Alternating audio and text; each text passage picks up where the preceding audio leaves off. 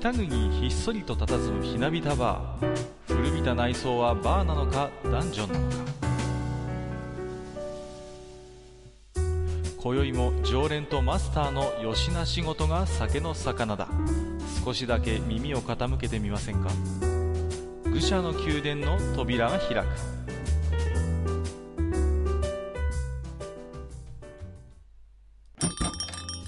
ややマスター。今日も来ましたよ。はい、いらっしゃい。どうも。まあ、あのー、何ですか。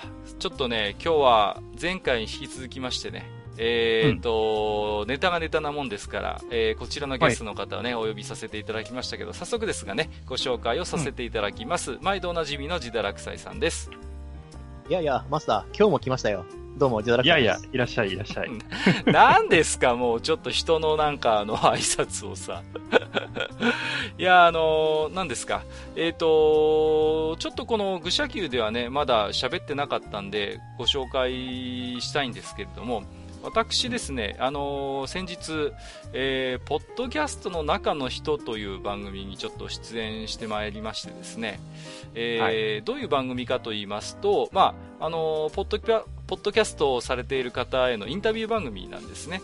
ええ。うん、でどういう番組やってるんですかとかどういう方法で録音してるんですかとか、まあ、そういう話をねいろいろと、えー、聞かれましてね。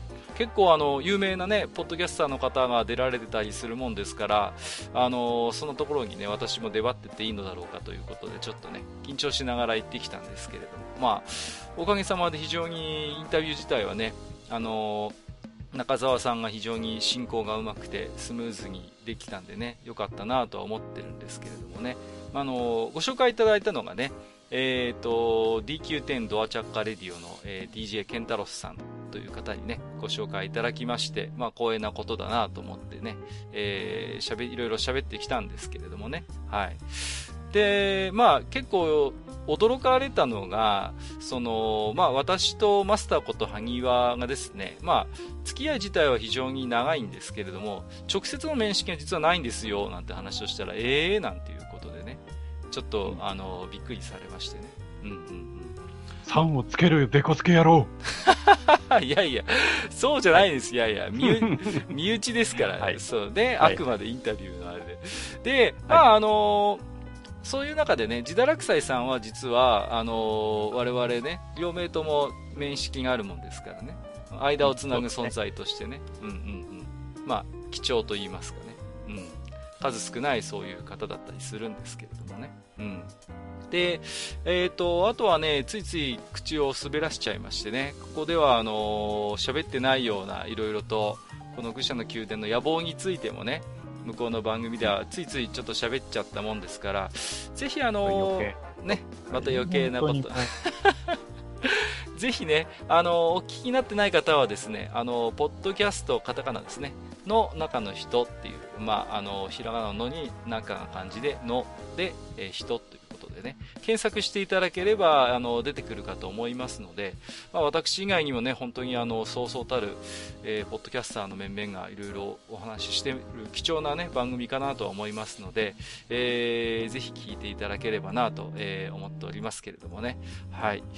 えーと、今日の本編ではですね、えーと、食べ物界は給食以来ですか、えー、夏場に美味しいあんなものこんなものということでね、えーと、まあ、いろいろとね、皆さんこの夏場乗り切るためにですね、えー、いろんなものあの美味しく召し上がっていると思うんですけれどもそのあたりですね、まあ、あのいただいたあのお手紙お手紙なんかも少しご紹介しながらですね。お話をさせていただければと思っておりますので、えーと、本日も、えー、マスターそして自堕落斎さん、えー、よろしくお願いいたしますはいよろしくお願いしますお願いいたします聞きながらねもう早くこの親父の口を塞げって僕は叫んでましたよ。ちょっと勘弁してくださいよ。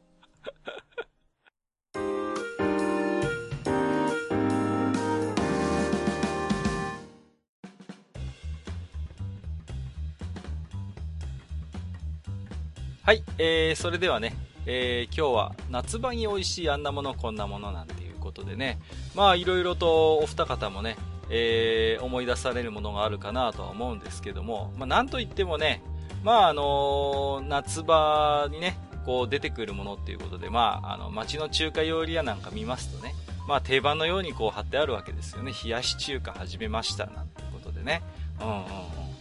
これ不思議だなと思うのは、冷やし中華始めましたっていうのはまあ大体貼りますけど、冷やし中華終わりましたってあんまり貼ってるの見たことないななんて 思うんですけれども、いつの間にかこうひっそりとね終わってたりなんかするものかなとは思うんですけども、結構ね、この冷やし中華っていう食べ物も、まあ地域差と言いますかね、いろいろこだわりがあるようなんですけれども、うんと、マスターの方はこれ、タレって何、どういうやつかけて食べたりします？なんか、ちょっと甘酸っぱいというか、なん、なんていうの？甘、甘じょっぱいというか、うんうんうん、ちょっと酢の、酢の効いた感じの。そうそうそうそう。はいはい。うんうんうんそうなんですけれども、なんか地域によっては結構それがね、あの、ごまだれメインだったりする場所もあるみたいでね。ああ、なるほどね。うんうんうんうん。こっちでも、うん、ないことはないけどね。ああ。でも、メインはやっぱりあの、なんていうの？醤油ベースの。うんうん。そうですよね。定番といえばね。うん、うん、はい。あとはあれですか？あのー、和がらしとかはつけたりしますか？まあ、つけますね。ああ、やっぱりね、はい、定番ですもんね。ジダラクサイさんもやっぱり、あれですか、そういう甘酸っぱいスープに和がらしというのが定番という感じですかね。そうですね。えっ、ー、と、うちらの地域であるのは、いわゆる酢醤油と和がらしなんですけども、えと、うちの県の方の西の方に行くとですね、うん、えー、マヨネーズに変わります、和がらし。あ、和がらしの代わりにマヨネーズが入るの？はい、入ります。へえ。いや、ほらほら、あの、例えばコンビニなんかで冷やし中華頼むと、和がらしとマヨネーズ両方ついてきたりするのもあるんですよね。うん。だけど、からしは入れずにマヨネーズなんだ。からしはなしですね。マヨネーズのオンリーですね。ああ。あのー、マヨネーズを入れる人に聞いてみたいんですけど、あの完全には混ざらないじゃないですか、あのマヨネーズって。なんかこう。はい。ね、冷たいし、スープは。なんかちょっとダマになっちゃってたりするんだけども、はい、あれって、マヨネーズって、まあ、コンビニで冷やし中華買うと僕はすごいいつも迷うんですけど、ど、どこにこうかければ、上からビャーってかければいいのか、それともやっぱからしみたいに端っこにこうつけるべきなのか、その辺はどうなんですかね、これって。一応、あの、県西部の流儀としては、からしみたいにやっぱり脇にちょこっとついてるんですよ。はいはいはい。で、えっ、ー、と、食べ終わった皿とかを見てみることもあるんですけれども、えっ、ー、と、やっぱりタレに絡んでて、要するに、なんだろうな、えっ、ー、と、ある程度分離して、混ざってるような感じにはなっているんですけども、個人的には、あのちょんちょんと麺につけて食べるのがいいんじゃないかなと思うんですよね。はいはいはい。ああ、なるほどね。その都度ね。うんうんうん。その都度。ビャーってこう、つゆ、タレにこう、ま、完全に混ぜちゃうんじゃなくてね。混ぜちゃうんじゃなくて、あの、なんでしたら、このコンビニで買ったのだったら、タレとかを全部混ぜた後に麺の上からかける。で食べる。はいはい。ああ、なるほどね。うん、そうするとタレと混じりにくくなるので。うんうんうん。そうですね。うん。あのー、僕ね、冷やし中華って結構タレたっぷりめが好きなんですよ。うん、で、あのーなんて言うんですかね、コンビニの冷やし中華のタレって少なすぎるなっていつも思うんですけど、2人は全然そんな気になりません？僕すごいあれ気になるんですよね、スープ。あすいません、全然気にならない上に、僕自分で作っちゃうんで。ああ、そうか。まあ、はい。ジダラクサイさんそうですもん。あんまりコンビニの冷やし中華買わないですか？えあの、酢醤油派にも実はあの、2パターンがあって、うん、あの、味の濃い、本当に、うん、えっ、ー、と、甘みのある、要するに砂糖かガムシロップ、うんお酢、えっ、ー、と、醤油をベースにして、ラー油なり、えー、例えば唐辛子なりをブレンドして作ったタイプのやつと、うん、それをスープで割ってやるタイプのやつもあるんですよ。へえ、面白いね。はいそうなんだ。あの、ちょっと薄いんですよ。だから要するにタプタプしてるっていうか。ああ、いいな。僕そのタプタプがね、すごいいいんですよ。僕結構あの、甘じょっぱい、あの、冷やし中華のタレが好きで、僕ね、はい、とりあえずあの、ほら、冷やし中華ってあの、浅い皿に入ってるでしょ？あれで、はい、こう、スープだけ飲みたいんですよ。その、とりあえず最初に。ちょっとだけ、あの、ラーメンとかでもあるじゃないですか、こう、レンゲですくって、まずね、スープの味をみたいなさ。それやろうとすると、あの、麺が崩れてきそうですごい怖いっていう、あの わかりますかね？こう、皿持ってこう、じるじるやりたいんですよ、こう。あのーそれはね、多分珍しいと思うんですけどね。うん、そういう人はあんまりいないよね。僕それで一回あの鼻の方にあの面が崩れてこう、雪崩になったことがあって、ちょっとしたと、ね、ちょっとしたトラウマになったこともあるんですけど、もうね、できればレンゲをつけていただきたいななんてことも思いましたけれどもね。うん、おそらくですけど、あの、盛岡冷麺、うんの文化がおそらく浸透してるからじゃないかなと思うんですけどね。あそうそう。冷たい麺でもね、とりあえずスープじるじる飲みたいっていうのはありますね。それはね。多分そうだと思うんですよ。もう、モネガ冷麺のスープはめっちゃうまいですから。そうそうそうそうね。あれは本当に。あれはもう本当に、あの、拳の効いたいい出汁がこう冷えてこう入ってるんで、そしてこの麺と絡まって非常に美味しいんですけれども。同じことをね。冷やし中華に食べたら。うん、そうか。ああ、なるほどね。そうか。あとね、夏っていうと、まあ、定番どころですと、気になるのがね、あの、スイカなんですけど、これ、ドラマとかでたまに見るとね、スイカに塩かけて食べてる人いるじゃないですか。あれは何なんだっていう、あの、なんかいろいろ聞くんですよね。昔のスイカはそんなに甘くなかったから、塩かけることによって少し甘さを強調してるっていう人もいるし、いや、あの純粋にあのー、少ししょっぱくして食べた方が食べやすいとかなんかいろんな声を聞くんですけど、お二人はこのスイカに塩ってかけます？これ。かけない。かけない？僕もかけない。かけない。誰がかけるんだろう？これ。えっと、うちの、えっ、ー、と、大おじさんがやってました。ああ。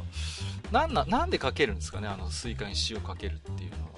いや、試したことはあるんだけど。あ、あるんですか？マスターは。試したことはね、はい、試したことがあって、塩かけてみようかって言って、パラパラってかけて、うん、スイカ食べたんだけど、うん、あ、しょっぱい、甘いってなって、うん、別にいらないかなって思って、結局は、あの、うん、今は塩はかけないですね。ああ、なるほど。何事も経験でね、一回はやってみたんだけど、はいはいはいはい、はい。まあ、それはそれで、またちょっと違う味わいになるから、うん、まあね。まあね、ほら、例えば逆にね、納豆を砂糖で食べる人もいるわけじゃないですか。ああ、聞きますよね、北陸あたりではね。だからまあね、まあ、それもいいんだろうけど、自分としては別になくていいかな。うん、まあ、なんつうの？その素材の味をそのまま味わいたいかなって感じで、ね。まあまあ、そうですね。うんいやですからね、ちょっとリスナーさんとかで普段から塩かけて食べるよって人はね、どういう、そういう経緯でというか、塩かけてるのかちょっと気になるな、なんてこともね、思います。野外で働いてる人たちだったらあり得るかもしれないですね。まあまあ、塩分補給。塩分補給ね。うん。塩分補給っていうよりも、あの、体が塩分を求めているときに、もしスイカに塩をかけるっていうことをすると、うんうん、大体内容成分がスポーツドリンクと変わんなくなるはずなんですよ。へえ。ああ、そうかそうか。はい。あの、糖分と水分と、要するに塩分でしょ、うんうん、で、えっ、ー、と、そういったカリウムも含まれてますから、排出もできてくれるっていうことで。ああ、そうなんだ。へえ。はい。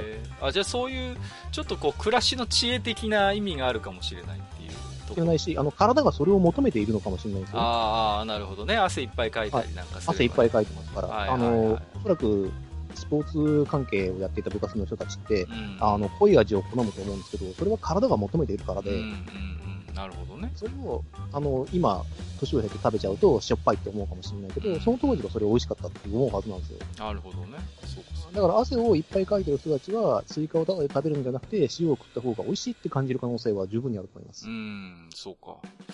うんまあ、いろいろとね、定番どころの、あの、今日は僕の疑問をいろいろ喋っていきたいと思ってるんですけど、あとね、あの、まあ、流しそうめんなんですけど、僕ね、あの、ちょっと変わった経験がありまして、流しそうめんをね、ちょっと高そうな料亭で食ったことがあるんですよ。ブルジョーですからね、料亭なんか行かないっすよ。いやいやいや、これはね、いや、招かれて行っただけなんで、別に自分が払ったとかそういうのじゃないんですけど、あのね、あのー、これね、どういう形かっていうと、あのー、あのですね、まあ、料亭ですからお部屋があるじゃないですか。そこの軒先にこう、ニューっとこう、まあ、竹筒がね、こう、あなんていうんですか、あのー、障子の向こう側にあるんですよ。で、はいはいはい、その、あの、竹のこう、先がずっと伸びてて、角になってるんですけど、お庭があって、まあ、その、左側にまた別の部屋があるんですね。角になって折れたところに。そこにね、あの、スタンバってるんですよ、その、あの 中井さんが。で、その中井さんがね、あの流しますって言って、一口分ぐらいこう流して、そうするとね、角を折れてこう、来て、それをこう、すくって食べるっていう、そういう、なんかね、流しそうめん解析みたいなものをね、あの、食べた貴重な経験があります、なんか僕、あれですか？障子を突き破って出てるんですか？いや、障子を突き破ってはいないんですけど、障子の向こう側なんですよ。だから完全に庭を見るような感じに座って、庭とその、なんていうんですかね、その、お部屋との間に竹が渡してある。で、ちょっと僕は今ね、石原慎太郎チックなのをちょっと思い浮かべてましたけど。いやいやいやいや、太陽の季節じゃないですよ。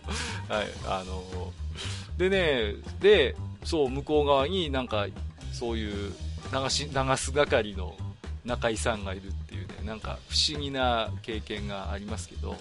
でもさ、うん、流しそうめんって美味しい？流しそうめんってね、美味しくないです。あのね、これ。水っぽくない？そうなんですよ。そう。あの、流しそうめんのそうめんって、あのど、どうしても水いっぱい含んでるじゃないですか。そうそうそう。だから、食べればもうあっという間にこう、タレがこうね、あの、薄くなっていくっていう問題がありますよね。これは。だから流しそうめんってもう本当に完全に雰囲気なんだろうなっていう。いや、あのー、ほら、家でね、うん、例えば、暑いからそうめん食べようとか、冷麦食べようとかね。うんうんまあ、そのそうめんだったり冷麦だったりを、その冷たく食べたいっていうのでね、うん、よく一般家庭でも、そのそうめんとか冷麦とかを、あの、ガラスのボールに入れてさ、ああ、やりますね。水入れてさ、はいはいはい、氷入れてさ、そう、さくらんぼなんか乗せちゃったりね、そうそうそうそうそう。あるあるでも、あれってさ、確かに冷たいけど、うん、そうめんとしては美味しくはないよ。まあ、そうですよね。あとはまあ、くっつかなくて済むっていうのがあるんじゃないですか、その。まあ、そうだけど、うん、なんかこう、やっぱり、ちょっと水分過多になってて、そうですね。なんかこう、ビチャビチャってして、すぐ、その、つけだれも薄まっちゃうし、そうそうそう、そうなんですなんかこう、最後まで美味しく食べれないというか。うん、なんか残念感ありますよね。あるある。うん、あれどうやって食べるのがいいんですかね？あの、そうめんを、そうやって水とか氷で冷やしてるものを、最後まで美味しくタレでいただく方法ってなんかないもんですかね？あります。お蕎麦屋さん。それはあります。どうすればいいですか？二つ方法がありまして、はい、まず、えっ、ー、と、水に、えっ、ー、と、水が入った器に入れない。うん。うん。そうだよね。その場合は、えっ、ー、と、ざるに開けて、クラッシュアイスか何かを、あの、下にスッと敷いて、その上に、こぶ、あの、小ぶりに盛りつ、あの、盛り付けたそうめんを上に乗っけていく。うんうんっていう形ですね。はい、えっ、ー、と、ヘキそばって言えば分かりやすいかな。あの、ヘキみたいに、くるっとこう入っちゃって、そうと、えっ、ー、と、あれくっついてもいいんですよ、別に。で、あの、つゆの中に入れてほぐれればいいんですよ。まあね。そんなくっついてるわけじゃないんで。ああ、そうか、そうか。はい。で、それであれば冷たく食べられるっていう方法もありますし、で、そうすると、あの、結局、どうしようかな、その、あの、直接水に当てないっていうのと、まあ本当は直接氷に当てない方がいいんですけどね。本来だったら、えっ、ー、と、コンビニで売ってるような板氷あるじゃないですか。うん、あれを何かしらの器の上に置いて、それの上に何か、例えば大葉を敷くとか、竹の笹の葉を敷いて、その上にそうめんをスッと敷いてあげる。うん、なるほど。うん、そうすると、あの、そうめんが冷えすぎないんで、うん。はい。あの、あんまり冷たくするとそうめん硬くなりすぎて美味しくなくなっちゃうんで。ああ、そうなんだ。はい、そうです。んで、あとは、えっ、ー、と、おつゆを凍らせて、それをかき氷にしちゃって、絡めて食べる。へえ。はい。なるほどね。そうか。タレがそういうシャーベット、あらかじめシャーベット状みたいになってると、ちょうどいいというか。そういうことです。そうすると、まあ、温度によって溶けていって、絡んでいくのに、結局、あの、薄まらないので、うんうん、で、あの、効率的に冷やすこともできる。できるんですけど、まあ、めんどくさいですね。だから、おすすめとしてはやっぱり板氷ですかね。板氷の上に何か敷いて、ちょっとしゃれた感じ、それでも十分しゃれた感じになりますので。はいはいはいはい。葉っぱ一枚でだいぶ感じ変わるよね。変わります。ああ、そうね。見た目も涼しげでいいですよね、そうするとね。いや、大葉を敷いておくと、大葉食べてもいいですからね。そうですね。薬味代わりというかね。まあ、まさに薬味ですからね。うんあこの辺だったら、熊沢さんの葉っぱはちょっと山行きあるから。ああ、いいですよね。てくれるかな？うんうん。ね。なんていうんですか？殺菌効果もあるかもしれない。もしかしたら。少しね。うん。涼しげでいいですね。そうかそうか。なるほどな。あのー、冷麦とかって、なんかこう、売ってるじゃないですか、スーパーとかで。うん、で、あの、なんか2、3本、なんかピンク色とかなんか水色、あの、緑のやつとか ありますよね。ある。あれ何なんだろうっていうね。僕あの、ちっちゃい頃兄貴に騙されて、あの2本はな、いちご味とメロン味なんだよとか言われて、えー、そんな味の冷麦が、と。超希少じゃんとか思ってたんですけど、うんね、本当に騙されましたけどね。うんうんうん。あれね、なんか見るとなんかこう、最近だいぶ少なくなったけど、未だにありますよね、あの、こう。あ、でもさ、こう、意図せずさ、こう、入ってると、なんかちょっとスペシャル感はあるよね。そうそうそうそう、スペシャル感あるんですよ。おっとか思うんですよね。そうそう 不思議と、あれは。なんかね、そう気になるんですけどもね。うん。あとはね、あの、私の疑問ですけど、あの、東南アジアとかにね、旅行に、まあ、行ったことがあるんですけど、フィリピンとかに。で、あっちの方でビール飲むときって、あの、大体ビールに氷入るんですよね。うん。うん。あのビール頼むと、氷が入ってるグラスが出てきて、そこにこう常温とかのビールが来て、もう氷で冷やしてビール飲むみたいなスタイルが割と一般的なんですよ。で、まあ多分一つにはね、こう常にビールを冷やしておくような、そういう環境があんまりないのかなって。まあただね、氷が氷で出てくるわけだから、ちょっと不思議なんですけど、結構だからビールにね、氷入れて飲む文化がね、東南アジアあたりだとメジャーなんですよね。で、たまにこっちでもやる人いるなと思って、うん、いないことはない、ね、いないことはないでしょ。そうそうそう、すんごい暑い時とかに。大抵はグラスとかジョッキをキンキンに冷やしておいて。そうそうそうそうそう。グラスをさ、冷凍庫とかに入れといてさ。ね、そうそう。ね。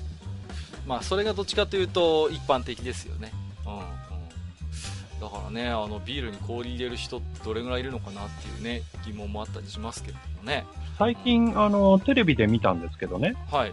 あの、アイスボックスっていう、あの、アイス？あるじゃない？森永が出してるやつね。はい。そう。あれをグラスに入れておいて、そこにビールを注いで飲むっていうのを、テレビでやってて、なんか、飲んでる人はうまいうまいって言ってたけど。ああ、ちょっとでも甘くなっちゃいますよね。ちょっと甘いですもんね、アイスボックス。おそらくね。うんうんうん。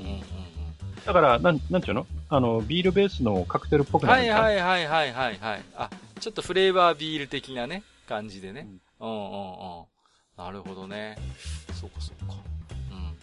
うん。あとはね、あのー、まあ、愚者級でも過去にね、夏祭りの会ってやったことがあるんですけど、まあ、いろいろとお祭り屋台飯がこう、並ぶじゃないですか。こう、この時期なんかね、お祭り行くと。皆さんは何に惹かれるかなっていうね、この辺り。こう。うーん、屋台飯ね。うん。屋台飯、屋台飯ではないんですけれども、うん。昔から好きだったのは、飴細工です。あー、飴細工ね。はいはいはい、はい、飴細工。あの、本当にガキの頃、神社のお祭りの時に、うん。一日中見てましたね。あー、ね。すごいの作るもんね、職人さんがさ。はい、うん。僕、飴つながりで言うと、僕はやっぱあの、タグリ飴は結構好きなんですよね。あの、タグリ飴で、あの、丸いウェハースでこう、なんか挟むやつうん。割り箸にこう、タグってて。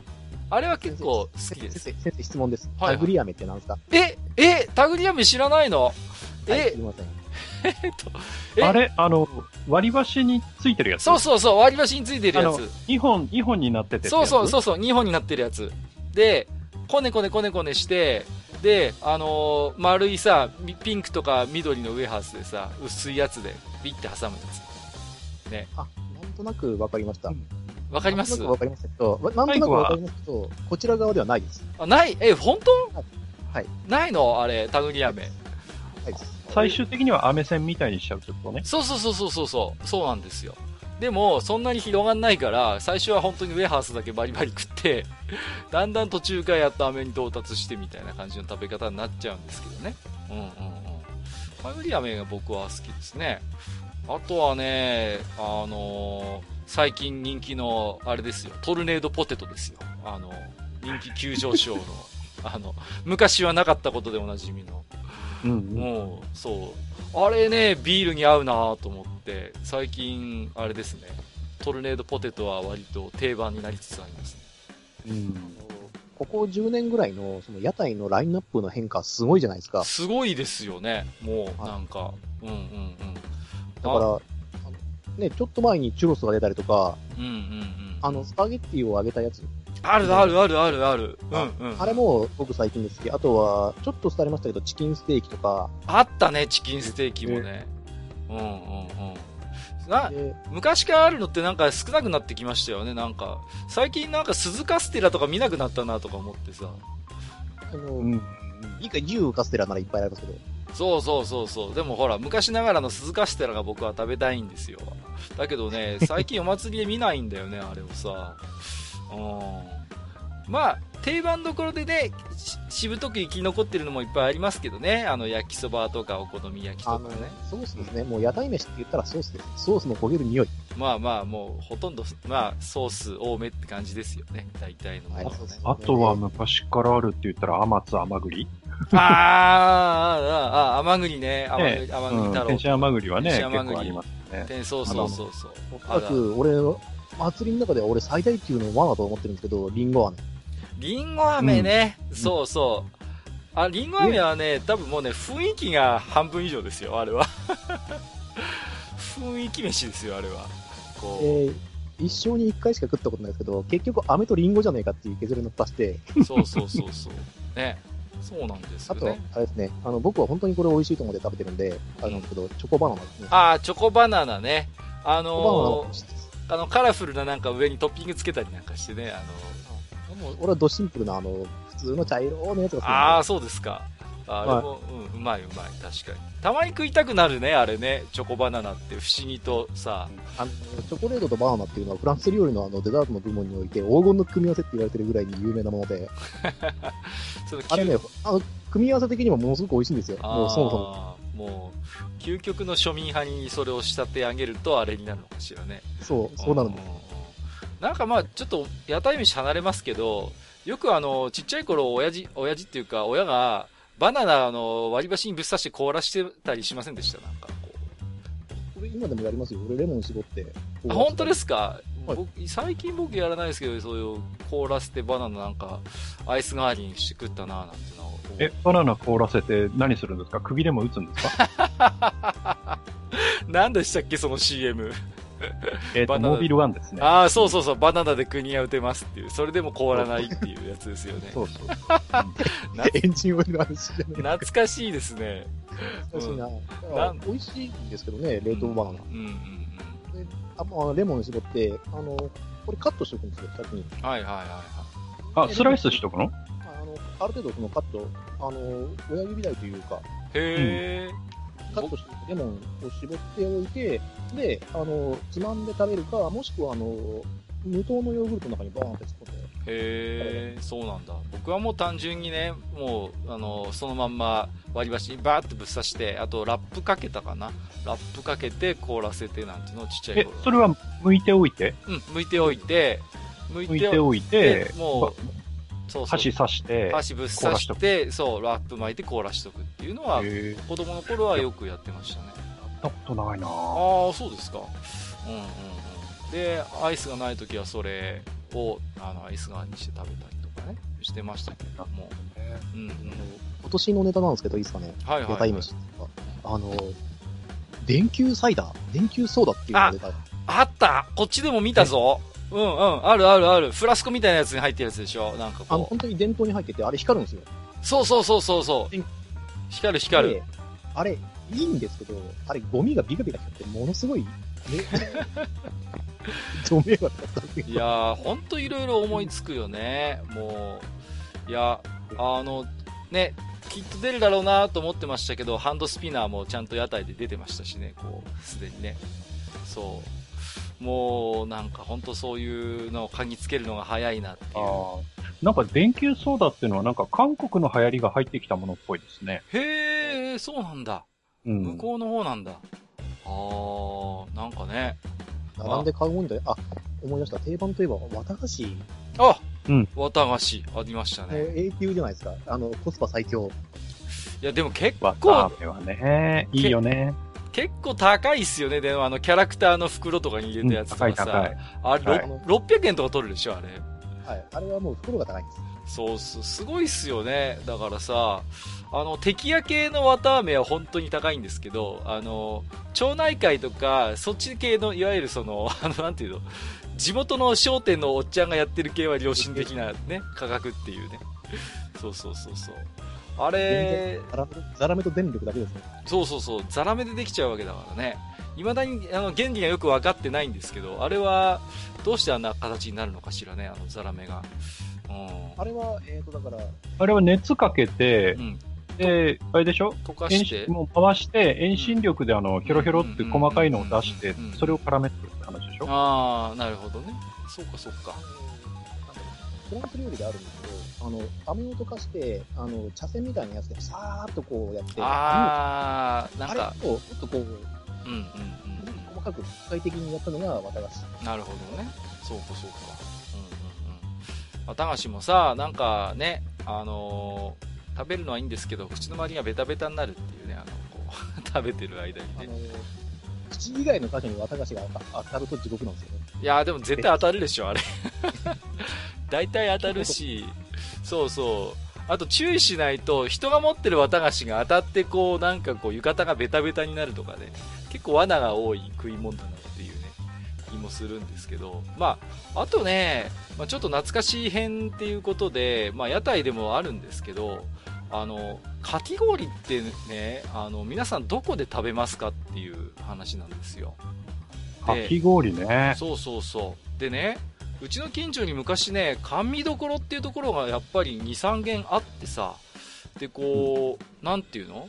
冬は、あのー、汁粉とかさ、食わせてくれるようなお店で、で、夏になると、かき氷のあの、なんていうの？あの、鳥が飛んでる、あの、旗出してきて、で、そういうかき氷を甘味どころ食べるっていうのを子供の頃は、贅沢であったんですけど、今甘味どころって少なくなったよなと思って、あります、うん、皆さんの近所に、いわゆるそういう甘味どころって。昔そもそも、こっちはそもそも甘味どころはないですね。お菓子屋さんはあるけど。ああ、そうですか。ああ、うん、えあんみつとかみつ豆とか出してくれるとことかなないない。あ、ないですか。ええー、そうか。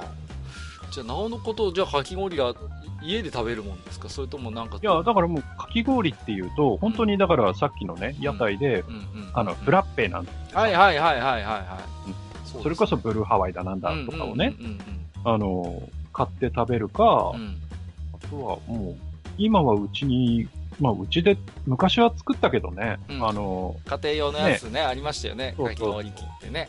そうそうそう。あの、冷蔵庫で、あの作れる氷で作れますみたいなね。そうそうそう、あの、普通の、あの、なんていうの？こう、製氷皿でさ、そうそうそうそう。ね、10個ぐらいできたあの四角い氷をさ、ガラガラって入れてさ、そうそうそうぐるぐる回してさ、うんうん。ね。で、いや、やりましたよ。うん。そうそうそうそう。ね。なんでしたっけ？あれに、こう、明治屋かどっかのタレかけるんですよね、なんかね。売ってるんですよね。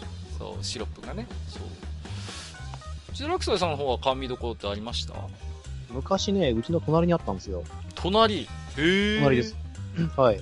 あのー、なんだろう、まあ、店の名前出してもいいです梅鉢屋っていうね、うん、あの、有所らしく紙どころがあったんですけど、はいはいはい。小学校に上がるぐらいの時に亡くなっちゃいまして。ああ、やっぱりね。あそこのね、つまめ本当にうまかったんだよな。本当にうまかったんだけどな、あそこのみつ豆。いや、で、みつ豆とかあんみつって基本的に甘味どころでしか食えないじゃないですか、あのそう、だからそういうのが食えなくなるのって悔しいですよね、なんかね。悔しいですね。うん、ただ、あの、かき氷に関しては、あの、またまたあの、近所の方に、うん、あの、できまして、かき氷の。はいはいはい。うん。そこで、あの、ちょっとお高いんですけども、1杯ね、700円から900円ぐらいなんですけど、高いんですけども、非常にね、洒落たかき氷を、へー。はい、いただいております。なんかあれだよね、最近の流行りはさ、あの、本当にあの、ふわふわのね、うんうんうん。なんか雪みたいなかき氷が、あちこちで流行ってて、なんかその、それこそインスタ映えするとか、なんか、こましたくれたこと言ってさ、そうそうそうそう。ね。してるじゃないですか。うんうんうん。撮ってる暇あったら食えばいいのにと思っちゃうんですけど。なんか人によっては、撮ったら捨てちゃったりするらしいよ。ええー何それ取るのだけが目的でとか。うわー、ちょっとそういう人もいるらしいですよ。まあまあまあ、それはちょっとね、本題じゃないけど。いやー、でも本末転倒ですよね。あまあ、かき氷といえばね、まああのブルーハワイ味が出てきた時の衝撃ってやっぱりある、ありません？なんかあの青いやつ。それまではね、いちごとメロンだけだった、ね、いちごとメロンしかなかったじゃないですか。そうそう。赤と緑、ね、赤と緑に急に青が加わってきたっていうね。しかも名前がブルーハワイってこうね。すごいぞと。すごいものが、僕はだからてっきりこれはハワイからやってきたんだろうなとか、なんかこう、自分納得させてましたけどね。うんうん。でもね、僕あんまり好きじゃなかったっすね、そのブルーハワイ味って。結局馴染めなかったですね、なんか。うん。ほんまでか？いやいや、うん、あんまり好きじゃなかったですよ。うん。やっぱり僕は、定番のいちご味とやっぱメロン味っていうのが結局好きで、まあたまにあの、なんていうの？贅沢な時は、贅沢していい時はそれにちょっと練乳かけてもらって、ミルミルク、いちごミルク、メロンミルクみたいにして食べたのがやっぱ美味しかったなって気がするんですけど、で、なんかね、こ都市伝説っていうか実はいちご味とメロン味って色だけ違って味一緒なんだよねっていう噂を聞いたことがあるんですけど、これ僕ね、本当に信じられないんですよ。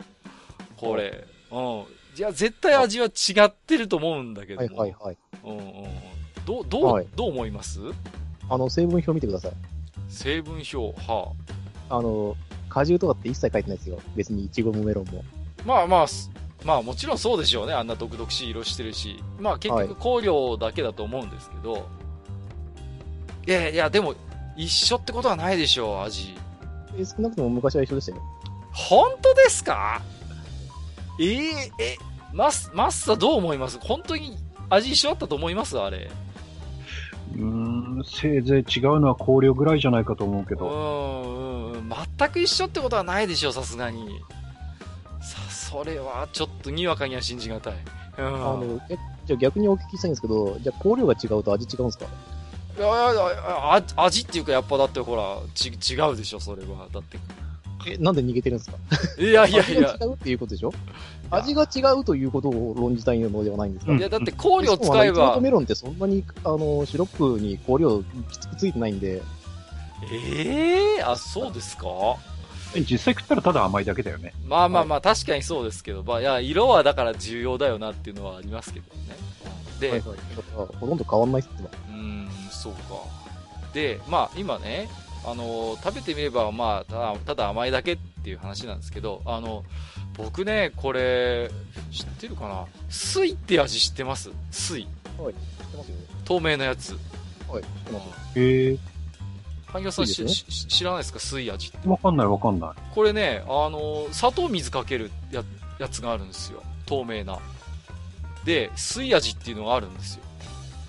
水味のかき氷っていうのがあって、で、これ、はい、あの、うちの近所の紙どころでも一番安いかき氷がこの水味だったんですよね。うん。はあ、そうそうそう。で、これ僕結構メジャーな味だろうなと思って、あの、東京出てきた時に、あのー、水味のかき氷シンプルで美味しいよねみたいなこと言ったら、はぁみたいなこと言われたことがあって、結構知らない人いるんだなっていうね。そう。地域によるんですかね、この水味あるなしっていうのは。どうなんだろうああるとは思いますよ。あと、あのー、昔の人ほど知ってるみたいですね。はいはいはいはいはい。で、あのー、水味って言って、実はあの、確かに、あの、砂糖水をかけるっていうのが、正しい意味での水味なんですけど、うん、あの、水味って言って、あの、ガムシロをかけるとこもあるんですよ。ああ、ああ、そうみたいですね。そうそうそうそうそうそう。はい、そう。ね。要は本当にそう、色のついてない単純な甘みをかけるのを。のかけでだけのやつもあって、うんうん、あの、うちらだと、あの、コンビニに売ってるようなパックのかき氷。はいはいはい。あのあれに、要するに水味ってあるんですよ。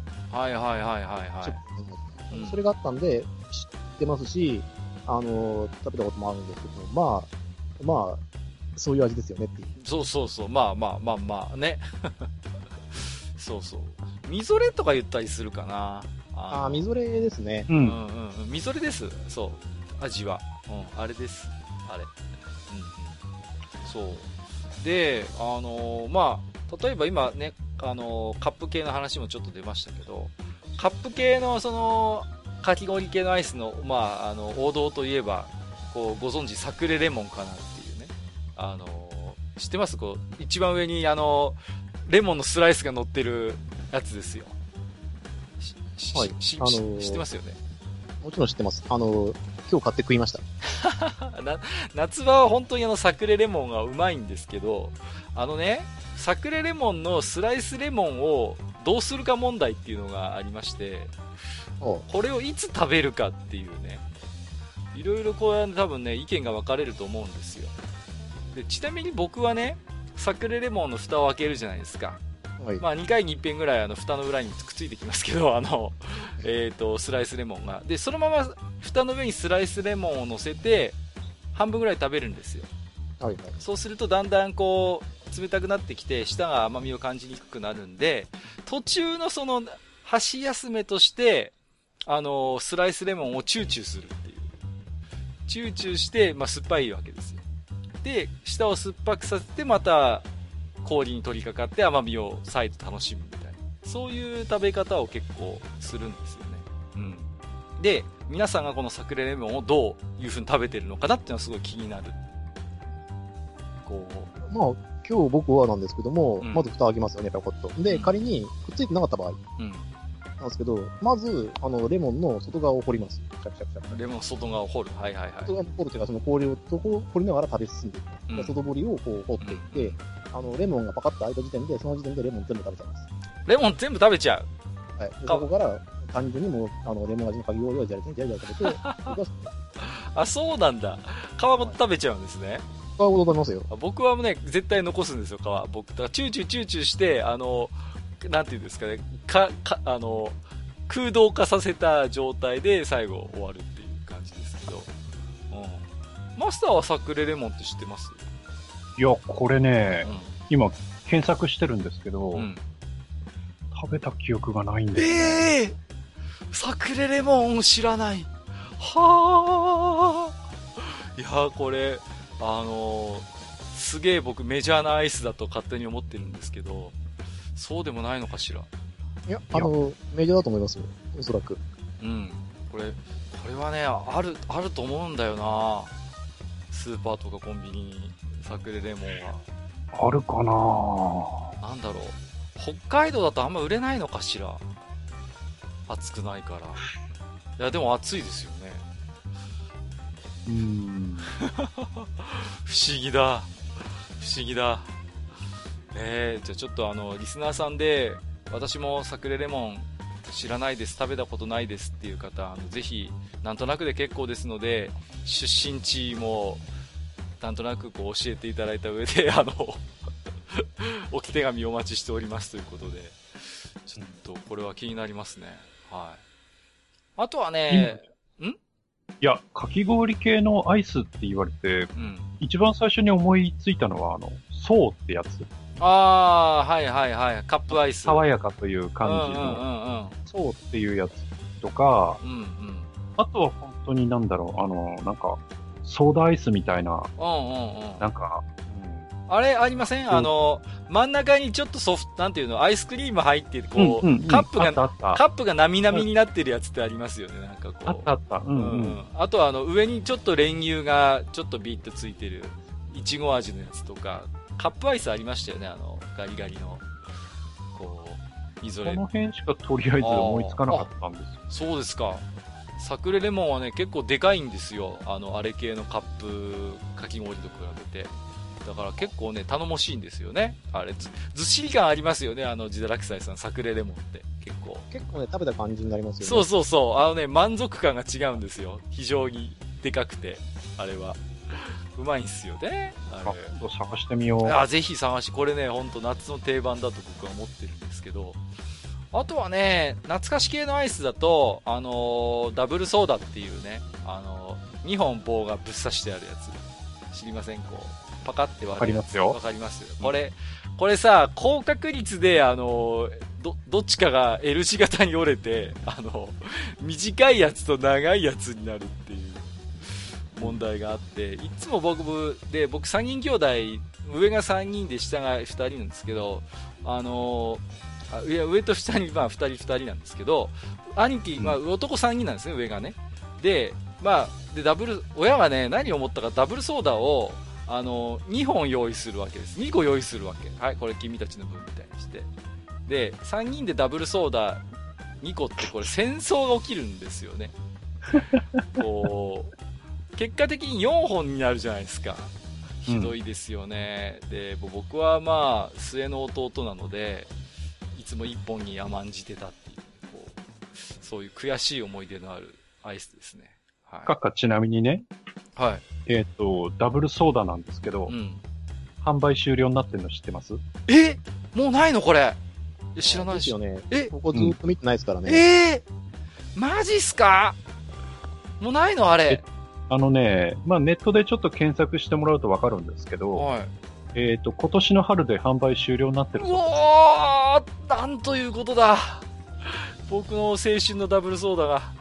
僕大人になってからあの子供の頃の悔しさを取り戻すかのごとくもう毎年のように食ってたんですよダブルソーダ で2本とも食えるぜとか言いながらだからねきっとね今買いに行ってもないと思ううわーショックいやーひと夏に1回は食べたいアイスだったんだけどなそうですかええー、あとはあれですね昔、まあ、ダブルソーダも販売終了ってことですけど、お二人はこう、なんかないですか？こう、昔こんなアイスあったよな、とか、懐かしいな、みたいな。なんかありません？これの話も結構実は地方色が出るんじゃないかなと思ってるんですよね。ああ、うん、そうですかね。はい。あの、例えばなんですけども、うん、あの、アイスまんじゅう。アイスまんじゅう？はい。あの、あの、あんこがあって、その周りに、こう、ソフトクリームというか、あの、バニラアイスが包んであるっていうタイプのやつがあるんですけど。雪見、雪見大福じゃないの？雪見大福、あれあれは牛皮で包んであるじゃないですか。ああ、そうです、牛皮か。うん、じゃなくて、あの、粒あんなんですよ。粒あん？はい、粒あんをバニラでくるんであるんですけど、それをアイスまんじゅうって言うんですけど、それね、結構各地にあるんですけども、はい、あの、業者が違うんで味が違ったりとか、えー、あとは、えっ、ー、とね、新潟県だかなんかした、うん、桃太郎っていう、はあ、アイスがあるんですけども、はい、あの、いちご味のかき氷のアイスバーなんですよ。へー。はい。で、あの、色味からっていうことで、確か桃太郎っていう名前が出て、うん、ね、確かその、静岡県、で静岡県にね、あの、新潟県だけで、4社から5社ぐらい作ってるんですよ、あ、そうなんだ。向こうでは定番なんですね。はい、鉄板なんですよ。そういうのがね、いっぱいあるんじゃないかなと思うんですよね。あとあれですよ。あの、ゴムに入った卵アイスみたいなやつ。ああ、それはなんか、うん、うん、あるあるあれもね、確かに各地にあるんですよ。で、やっぱ、あの、製造元が違うんで、微妙に形が違ったりしてるはずなんですよね。へえ、そうなんだ。まあ、ご当地ものっていうんですかね。まあ、北海道の白熊なんかはね、有名になりましたよね、本当に。いや、白熊はもともと九州。え？九州の熊本じゃなかったっけ？あ、熊本なんですか？あ、ごめんなさい。九州。鹿児島、鹿児島か。鹿児島、うん。あ、ごめんなさい。ね、失礼しました。今なんか、鹿児島って言おうとしてなぜか北海道って口に出ちゃった。ああ、なんかね、あの僕はあのこのアイスの存在は水曜どうでしょうで知りましたけれども こんなアイスがあるんだと思って。そうそうそうそう。あ、あと九州のアイスといえば、あの、いつだったかの時に、給食会だったかな、うん、あの、ムースって覚えてます？ああ、覚えてます、覚えてます。はい、はい、あれも確か地方の、あの、の強いアイスだと思うんで、うん。ああいうのはやっぱ各地にあると思うんですよ。で、僕が懐かしいと思うのは、えっ、ー、と、あれですね、あの、プラスチックの、あの、メロンの形をしたちっちゃい、シャーベットです。あなんかあったぞ。なんかあったな。ちっちゃくて、あの、メロンの形をしたプラスチックの安い、うんうんうん。で、あの、ヘタのところをプッてあげて、あるあるあるあるあるある、あったね。メロンアイスが入ってるっていうアイスが、僕はすごく好きでしたね、子供の頃。あの手、なんかね、手作り系で、ね、それね、ツイッターで回ってきてた。これを知ってる人はリツイート。そうそう、僕も見たことあるよ。あれはね。うん。どこまで届いてるか調べてますけど、うん、嘘つけと思ってたんだけど。そうそうそうそうね。あの、手作り系でシャービックってあったの知ってません？なんか。あのー、ああ、わかりますよ。そう。で、家で作るやつ。そう。うん、粉とかしてくすやつね。そうそうそうそうそうそう。僕結構シャービック好きでしたね。あのー、よく親にせがんで作ってもらってたなっ思い出がありますね。あとはなんだろうな実は結構手作りデザデザート系ありますよね。そうそうそう、ほら、ね、フルーチェとかもそうフルーチェとか。そうそうそう。あと僕がよく覚えてるのは、あのー、母方の実家の方によく夏はこう、避暑地だったんで行ったんですけども、うん、あの、その時に、あの、向こうゼリーを作る習慣があったんですよね、その家の中に。はいはいはい、はい。だから必ず、あの、お三時の前に、お十時ってなかったんですよ。いいですね、十時のやつ。昼食べて、お十時を食べて、昼飯を食べて、お三時があってっていうのがあったんで、いいでその時に必ずゼリーが出たんですよ。だから俺ゼリーを作った記憶もあったりとか、その時に、あの、白玉を作ったり。ああ、あったね。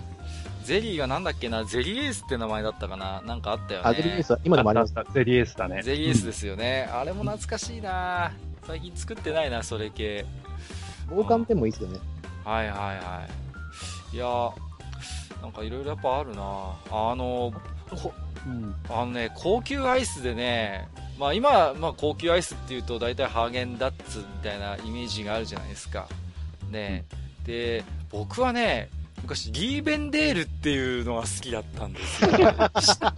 あります、あります。わかります。すんごいわかります。知ってます？リーベンデールって。リーベンデール。知ってます？リーベンデールとレディーボーデン。そうそうそう。リーベンデールとレディーボーデンとハーゲンダッツが三大高級アイスだったんですよ。で、僕はその中でもとにかくリーベンデールが好きなんですよ。で、今、ハーゲンダッツはどこでもあるし、たまにレディーボーデンも見るんだけど、リーベンデールは本当に見ないのよ。本当に見ないの？これもないでしょ、多分、リーベンデールは。あれが食いたい、俺は。あるんじゃないかな。嘘本当？リーベンデールは本当に見ないよ。うん。本当に見ない。ああ。そうそうそうそう。まあ、それに、まあ、あえて、あの、ちょっと系統違うけど、ビエネッタを加えた、これがもうあれですよ、高級アイス、憧れの高級アイス四天王ですよ。我々の世代の。こう、ね。なんかさ、ないでしょ？多分、リーベンデールは。えっとね、アマゾンでね、売ってたけどね、うん、今在庫切れになってあ、やっぱりほらそうなんだよ。そうなんですよ。内容量4リッターっていう、でかい、業務のやつが、リーベンデールバニラっていうのが。うわー食いてーる。ちなみに僕はですね、あの、レディーボーデン派ですね。あー、レディーボーデン、あの、茶色っぽいやつ、は、い、ね、あの、バケツに入ってるやつでしょ？で、ちょっと、縁が金色になってて高級っぽいんだよね。高級っぽくて、あの、親父がですね、買ってきて、あの、普段使ってない冷凍庫に入れといてあったんですよ。はいはいはいはい。あの、俺それ見つけて、こっそり食い続けたら、さすがに減りすぎてバレましたね。バレるっしょ、そりゃ、さすがに。いや、あの、抱きながら、一口だけ食べてたんですよ。はいはいはい。ちょっとずつバレないように、ね。で、こう、スッとすくってやったんですけど、減りが早すぎる。レディー・ボーデンって、なんかあの、蓋にちょっと窓ついてませんでした？なんか、あの、中見えるように。気のせいかな？あったかな？なんか俺透明の窓ついてた記憶あるよ、俺。なんかレディー・ボーデンって。そんなのなかったかな？いやー。って言えばね、うん。あのー、今、僕の住んでる町からね、はい。えー、車で1時間ちょっと行ったところに、はい。あの、浜中町っていう町があるんですよ。はいはいはい。でね、その浜中町っていう町に、あの、高梨乳業っていう、うん、あ、まあ、有名な。あ、わかります？わかりますわかります。あれでしょ、はい、あのーえっ、ー、と、スターバックスが使ってますよね、高梨の。あ、高梨使ってます、うん、で、あの、ハーゲンダッツの原料もここなんですよね。うんうん、そうそうそうそう。ね。それで、あの、ここの高梨乳業さんが作ってる、うん、あの、北海道4.0牛乳っていうのがあるんですよ。すげえな。濃いな乳脂肪分が4%以上っていう。すごいっすね。うん、あの、牛乳があって、はい、まあ、地元、地元で買っても、えっ、ー、と、1リッターいくらしたかな ?200 円以上、もっとするかな？高級な、ね、する牛なんですけど、うん、で、その、あの、高し、高梨乳業の、あの工場のすぐ近くに、うん、あの、農協さんでやってるスーパーがあって、A コープっていう。はいはいはいはい、ありますね。スーパーがあってですね。で、その A コープのスーパーの中に、あの、ソフトクリームを出してるコーナーがあるんですよ。ああ、いいですね。で、そこで使ってる牛乳が、この北海道4.0牛乳を使っていて。食いてーで、めちゃくちゃその牛乳、こう、牛乳味の濃い、ソフトクリームをそこでだけ出してるんですよ。うわー、それはいいなで、あの、普通のコーンに、こう、ソフトクリームをこう出してくれるのが、えっ、と、1個250円とかで出してくれるんですけど、はい。それがね、もう、この辺のアイスの中では抜群にうまいんですよ。いやーもう、ほんとそれ一番贅沢なやつですよ。もう。でね、もう、出してもらった時から、あの、溶けやすいんで気をつけてくださいって言われて。はいはいはい、まあ、そうですよね。もう、乳脂肪分が、牛乳の成分がかなり濃いでしょうから、ねうん、そうそうそうそう、うん、柔らかいですよね。うわー、いいなー。ねこれがうまくてね。うわー。あの、たま、こう、年に何回かは、これをただ食べに行くだけに、うん、その、車で1時間ちょっと走って、農協さんのやってる生協に行くっていうね。うわー、いいっすね。そう、僕やってますけどね。うわー、いいなー。羨ましい。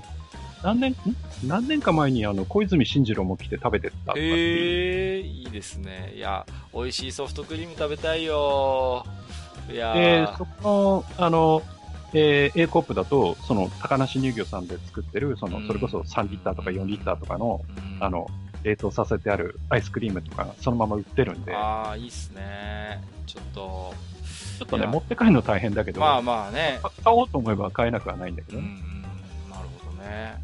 でさ、高級なアイスの話してるけどさ、はい。あの、いわゆるチューペットってやつ。はいはいはいはい。覚えてません？チューペット覚えてますよ。あのー、あれでしょ？あの、冷凍庫に凍らしとくやつでしょあれ。あのそうそう。で、あの、パキッとパキッと折るやつでしょ？知ってる知ってる。うん、まあ、僕らはあれ、チューチューって呼んでましたけど。はいはいはい。うちはチューペットって言ってたかな。うんうんうん。あれも結構、子供の頃って、うん、こう、おやつにしてませんでした？いや、しましたしました。あれはなんか普通ほら、通常液体じゃないですか。うんうん、だけど、もっぱら凍らせて食ってた記憶がありますね、あれはね。あれもアイス代わりにして、で、まあね、あの、ずるいのがね、まあ、たまにね、上の兄貴がいない時に下の兄貴と割って食べるんですけど、あれ、うん、上の方だけちょ、ちょっと多いじゃないですか。あの、なんていうの、あの、切る部分があるからさ。うんうんうん、絶対僕の方に下の部分よこすんですよ。兄貴が。はい、これお前の、とか。ちょっと、ちょっとその切る部分だけちょっと多いじゃんみたいな、そっちの方がみたいなね。いつもその理不尽。はしょうがないです。あの、兄より優れた弟は存在しないんで。理不尽感が、ね、が多く取るのが仕方ないんです。理不尽感が半端じゃなかったですよ、あれはね、チューペ。あれ、そしてさ、あの、うん、まあ、折って食べるんならさ、うん、いいんだけど、うん、あれをこう、一本独占で食べるときってさ、はいはいはいはい。あの、どうやって食べてました？ああ、一本独占ですか。いや、うん、結局僕は割ってましたね。あ、そうなんだ。結局割ってた結構、あの、こう、端のね、こう、封入してるところを、こう、かじってかじって、あー、はいはいはい、はい。穴開けてとか、うん、で、チューチュー吸いながら、ちょっとずつ食べるっていうのも。溶かしながら吸いながら。やるやるやる。それもやった。やりますやります。あ、僕思い出したわ。あの、たまに、割るときに勢いがないと、くにゅってなって割れないときあるじゃないですか。あるある。あるで、僕一回それでくにゅってなって、で、なんかヌンチャクみたいになったんで、面白いからブルース・リーごっこやろうと思って、そのまんまこう振り回してたら、途中であの外れて、ポーンって飛んでって、あの、あの、親父の頭にあのぶつかって、あの、怒られたことあります、ね。どうせならもう振り回せばそのうち外れるだろうって言って、ブンブンブンブン、あちょーってやってたら、はい、あの飛んでったっていうのがありましたけど。なんか、あれですね、ちょろっと今ネットで見てみると、その、チューペットも、地方によって呼び方が随分違うみたいですよ。ああ、それはあるかもしれませんね。チューチューっていうのはね、確かにこっちでも言ってる人はいた気がするんですよね。でも、もっぱらチューペットだったような気もするし、あとはね、めんこちゃんドリンクって言ってる人もいたなとか、今ちょっと、まあ、商品名ですけどね。うんうん。はいはい。めんこちゃんゼリー、めんこちゃんドリンクのめんこちゃんドリンクが多分そういう形だった気がするんだよな。うんうんうん。なんかそういう呼び方もあった気がしますね。うん。ジダラクサさんなんて言ってました？あの、二つに分かれて。覚えてないんですよ、それが。えー、逆に今度はあ。あったのは覚えてるし、うん、食べてました。よく食べてましたし、うん、あの、パキッともやりましたし、クニューもやりましたし、うん、あの、一本食いもやったんですけど、なんかあれを固有名詞で呼ぶことってなかったんですよ、俺。なんで？だってなん、なんて呼ぶの？あれって言ってたの？あれ。あれ。あれ。あれ。あれ、おやつあれ、凍らしてやるから、みたいな。あれ。というのも、あの、うち駄菓子屋があったんですけども、はいはい、そこでは買わないんですよ。やっぱ一般家庭の、あの、家庭にある冷凍庫の中に入ってるものなんで、これ食べていいっていうふうに言うんですよ、俺。ああ、なるほど。ああ、なるほど。そうか。そうか、そうか。自分で買ったりしないんだもんね。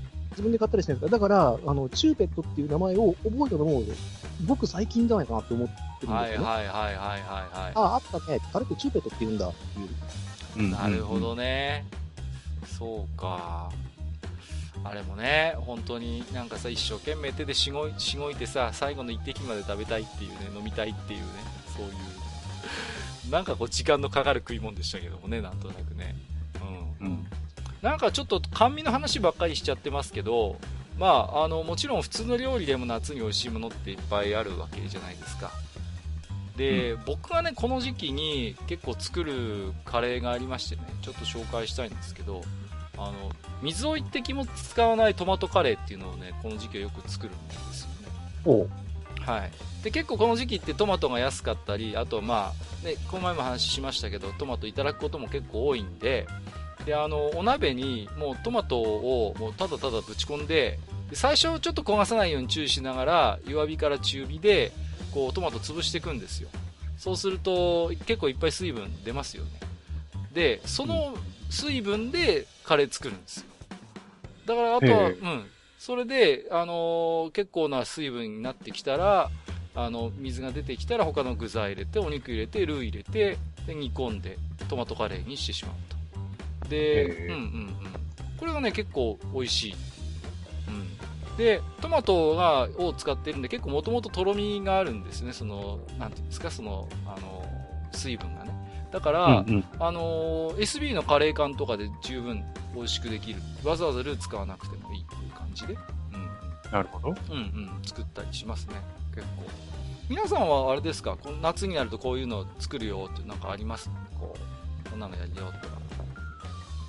そこはやっぱり自堕落祭。ああ、自堕落祭さん。こうやった方がいいですかね。なんかあります？えっ、ー、と、僕がよく作るのは、えっ、ー、と、山形県のだしとかですね。ああ、有名ですよね。うんうん、はい。あの、ナス、オクラ、キュウリ。で、えっ、ー、と、うちはあの、だしを取る都合上、昆布がいっぱいあるんで、昆布をいっぱい使って、鰹節と、えっ、と、気分によって梅干しなんかを混ぜて、醤油であえて、粘りが出るまで混ぜて、1日2日の間に食べてしまう。何でも合うよね、うん、あれはね、僕はね、冷ややっこに乗せて食うのが好きですね、あれはね。ね。うん。あとはなんだろうな、この時期だと、えっ、ー、と、最近入ってきたものなんですけども、ズッキーニ。うんうんうん。はいはい。はい。美味しいので、あれをですね、えっ、ー、と、適当に皮を剥きます。うん。うん、皮のポテトもいいですけど、それを輪切りにして、ちょっと濃いめの塩水につけて、うん、えっ、ー、と、まあ、1時間ぐらいほっとけばいいかな。で、あの、十分に水を吸ったなと思ったら、えっ、ー、と、ザルに開けて、水気を切って、で、えっ、ー、と、オーブントースターでいいんで、そこにキッチンペーパーを敷いて、で、その上に、えっ、ー、と、ズッキーニを並べて、粒胡椒をちょいちょいちょいとこう、振りかけまして、焼くっていう。うんうん、焼くだけのこうズッキーニのやあのを焼いたりとか、その上に例えば、あの、チーズを乗っけて、チーズ焼きにしてしまっても美味しいですし、いいですね。でそこに、えー、例えば、同じように水につけといたかぼちゃとか、パプリカとか、を一緒にやって、やっても夏野菜の、まあ、要するにオーブン焼き。うんうんうんうん。またチーズ焼きにできるので、楽ちんで美味しいです。甘みが出るでしょうね。うん、はい。うまいわ、それは絶対うまいやつだ。うん。パン屋さんはなんかこう、お料理したりするんですか？うん、今はもうほとんどっていうか、うん、まずしないですけど。ね、奥様がね、いらっしゃいますから。うん、で、そうなんですけど、うんでもやっぱりこの時期は、取れたての野菜がやっぱり美味しいっすよね。うんうんうん。うまい。本当に。やっぱり夏野菜と言われるものが特に美味しいかなと思うんだけど、いや、トマさっきね、その閣下のトマトカレーっていうのを聞いててちょっと思い出したのが、うん、えっ、と、もう結婚する前だから、もう10年以上前の話なんだけど、うん、あの、十勝のサラベツっていうところに、はい、あの、サーキットがあって、うん、そこであの、十勝の24時間レースっていうのを昔やってたんですよ。で、あの、当然24時間レースなんで、お客さんは24時間サーキットにいるんでね。うん、まあ、まあ、屋台がいっぱい出るわけですよ。はいはいはいはい。サーキット裏にね。うん、で、やっぱりその、サラベツとかその周辺のいろんな、まあ、農協さんとか、いろんなところがやっぱりこう、いろんなお店を出して、例えば子牛の丸焼きをやったりとか、はいはい、すごいですね。いろんなの、うん、やるんだけど、うん、で、子牛の丸焼きも美味しかったんだけど、うん、えー、っとね、そこで食べてと、とにかく美味しかったのが、あの、本当にただのトマト。あの、取れたての、その、町で取れた、取れたてのトマトを、本当にあの、氷水につけただけの。うわいいなただ、ただそれだけのトマトを、1個いくらだったっけな？そんな高くなく、はい、その、売っててね。うん、で、まあ、特にやっぱ夏で暑い日っていうのもあるんだけど、うん、そこで食ったトマトがね、はあ、いいなとにかくうまかったんだよね。いいですね。うん、聞いてるだけでもよだれが出るな。本当にただ冷え、冷やしただけのトマトなんだなんとも言えない甘みと酸味と。うん、うん、がね、ね、美味しかったなって今思い出しましたね。なんかこうね、美味しい野菜で喉の渇きを癒すのって何とも言えないこう、多幸感がありますよね、なんかこう。そうそうそう。ああ、トマトうまいって。だから、そうそうそうあの例えばこっちだとね、うん、あのー、まあ、メロンの産地なんかもあるんで、はいはいはい。あ夏にね、こう、まあ何？メロン狩りじゃないけど、うんうんうんうん、その、農家さんに行って、そのメロン買ってきたりっていうのも、昔、あの、親父に連れてってもらったりしたこともあるんだけど、はい。俺、それであの、それまでメロンって食べられなかったんだけど、うん、農家さんに行って取れたてのメロンを食べて、それからメロン食べられるようになったんで。へ、えー、いいですね。やっぱりね、夏のそういう取れたての野菜とか果物って、やっぱそれだけで、やっぱりすごい美味しいんで、そうですね。うん、やっぱり地元のあるものをね、食べてみると、やっぱり感動はあると思うんですよね。そうですね。それはありますよね。いやあのー、で、今日はですね、えっ、ー、と、この夏場に美味しいあんなものこんなものっていうことで結構ね、置き手紙もいただいているので、これまあ、はい、あの内容がね全てそうではない置き手紙もあったんですけれども主にこの夏場に美味しいあんなものこんなものに触れている置き手紙をねちょっとここでご紹介させていただきまして、まあ、お二人にもコメントを聞いてみたいと思うんですけれども、うん、えー、とまず1通目プリンさん、えー、とお初ですね、えー、皆さんはじめまして、地下90階のワールドビルダーとストーリーテラーのお話で最後の方に自堕落斎さんが「今日の!」って言った瞬間唐突だけど今日のババア来たと思ったら今日の結論と続きがっくりしたプリンです。みのりさんじゃないからね。えーと、うん、今回遅れそうな話題だったのでメールしてみました。私の夏の定番といえばかき氷にちょい足しです。おちょい足し。セブンイレブンの温州みかん氷。おはサクレあ出ましたよ。ほらサクレ、えー、レモンを開け飲料を少し、かっことはいえ容器のままなので溢れそうなぐらい入れてシャーベット状にして食べることです。飲料はブランデー、焼酎、酎ハイ、三ツ矢サイダーと好みやその日の気分に合わせて変えますがおっさんの夏の夜のちょっとした楽しみです。これからも無理のない程度の配信期待しております。といただきました。ありがとうございます。うんうん、ありがとうございます。これいいですよね。このちょい足しっていうのね、うん、なるほどなと思ってサクレレモンなんかは、本当ブランデーとか合いそう。すごい。うんうん。もう元々トッピングっていうかレモンもついてるし。うん。うん。なんだっけ？最近あの、ツイッターで回ってきてたんだけど、うん、あの、セブンの、えっ、ー、と、ぜんざいと、はい。なんだっけ？えっ、ー、と、それこそアイスかなんかかな、うん、を2つ買ってきて、それを、あの、合体させると、要はそのパフェになるね、っていうの。なんかツイッターで回ってきてましたね。うんうんうんうん。結構こう、僕もね、やりますよね。こういうなんかかき氷ちょい足しっていうのはね。なんかこう、そうですね。やっぱりカップの、うん、かき氷に、やっぱり僕は少しウイスキー入れてみたりとかね、してみたこともありますしね。いろいろ実験したくなるんですよね、これってね。なんかこう。うんうんうん。炭酸水入れたこともあったかな。なんか、いろいろやってみたくなるのはなんかわかる気がしますね。はい。うん、えー、プリンさん、ありがとうございます。ありがとうございます。赤いシャポーのエルさんです。えー、カッカさん、マスター、ゲストの自堕落斎さん、こんばんは。赤いシャポーのエルです。関東は妙に梅雨っぽいですが、種類は違う暑さがやってきています。こんな時には夏野菜。特にトマトが入った酸味の強いカレーはいかがかと。いいですね。夏に手に入る野菜なら何でも来い。で作れます。自分の作り方はペペロンチーノのようにニンニクと唐辛子を熱したオリーブオイルに漬け込みその油でひき肉あるいは鶏のもも肉など好みの肉を炒めた後好みの大きさに切った野菜をドーンと入れて絡めるように炒めます、うん、火が入っていようがいまいがオイルが野菜に絡まったらカップ1杯弱の固形コンソメを溶いたお湯を入れトマトを23個くし切りにして当時蓋をして20分ほど蒸し焼きにします。濃い味が食べたい時はお好みの市販のルーを薄味が欲しいなら粉末のカレーを入れアホかというくらいクミンシードを入れます。あとは ライスなりナンなり余ったそうめんなどでどうぞ。カレーは柚子む、麦なんですかこれ。麦ですね、うん、はい。大概の野菜を美味しくしてくれるのです。食欲がなかったらみじん切りと野菜のひき肉のカレーもいけますよ。あ、日持ちはしないので、じゃがいもなどを入れたら食べきるのをおすすめします。個人的には苦ウリのみをたっぷり入れたカレーが好きなのですが、家のものには人気がないです。なぜだ？ということでいただいております。ありがとうございます。うん、カレーはね、本当食欲のない時はもう本当に頼りますよね、もうカレー先生にね。うんうんうん。あの、北海道だとスープカレーってのがあって、ね、ああ、有名になりましたよね。うんうんうんうん。あれ、夏いいですよ。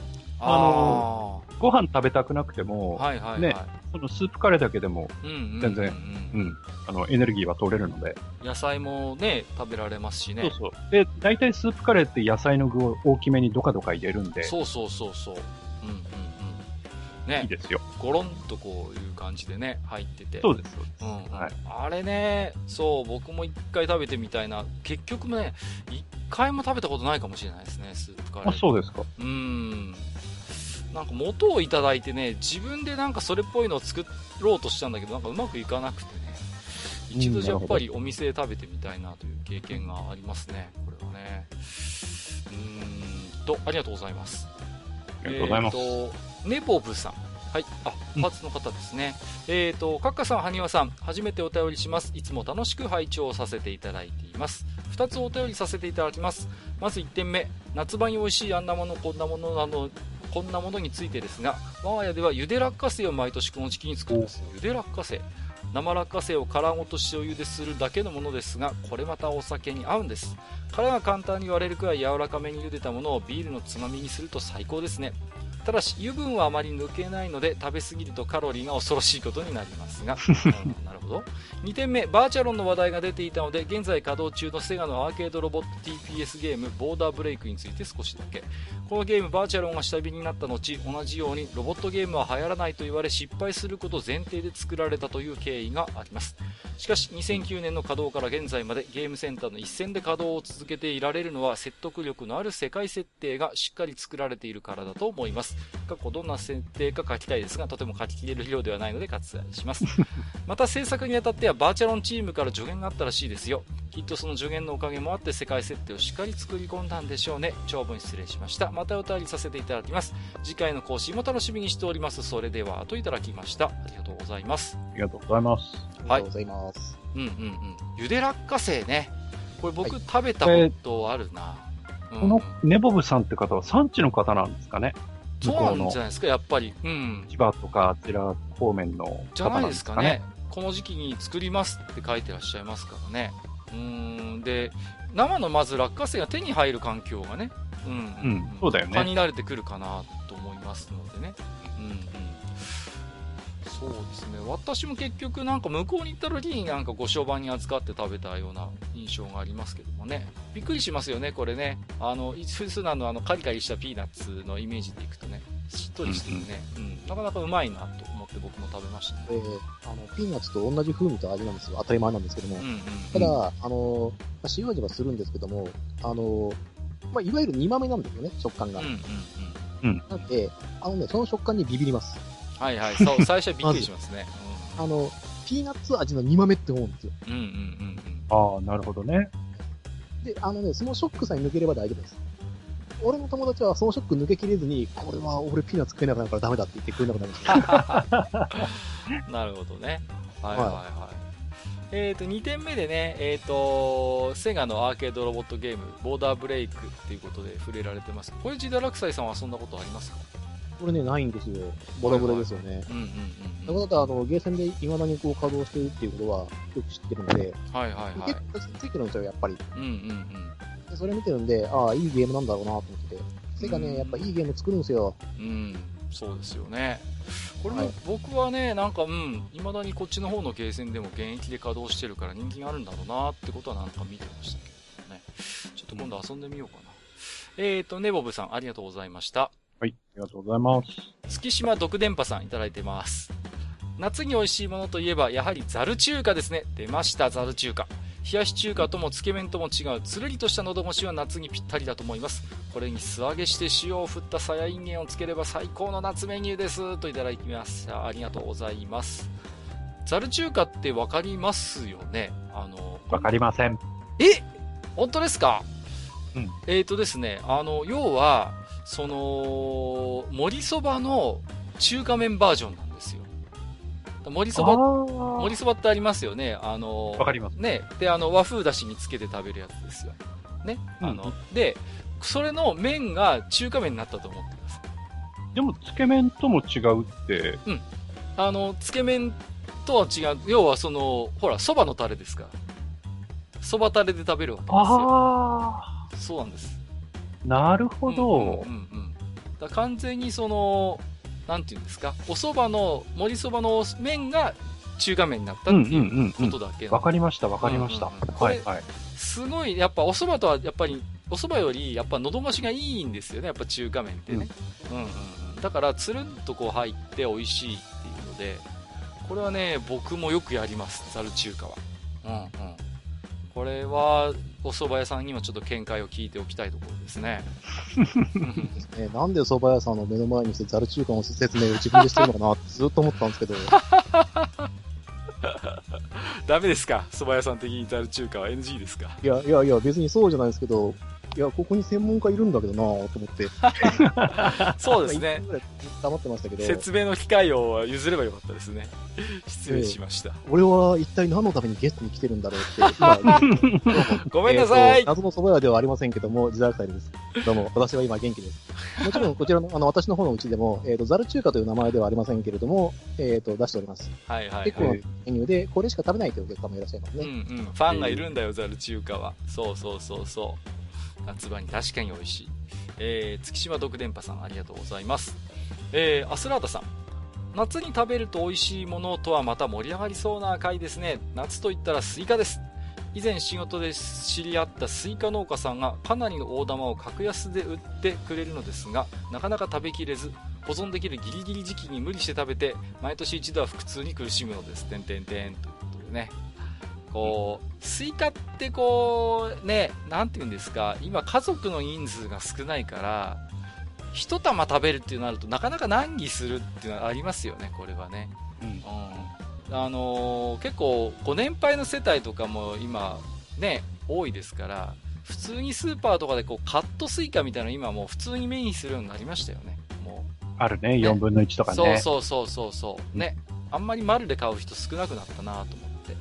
あのー、こう網網網になってるねあのこうあれに入れるんですよねこう あのビニール紐。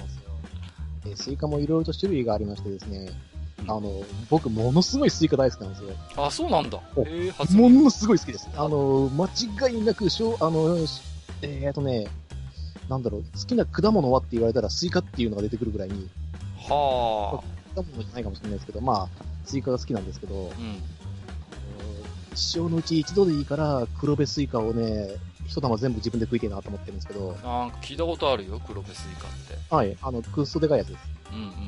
あれ一人で？ね、でかく、ね、一人で食いたいなって思ってまして。へえ。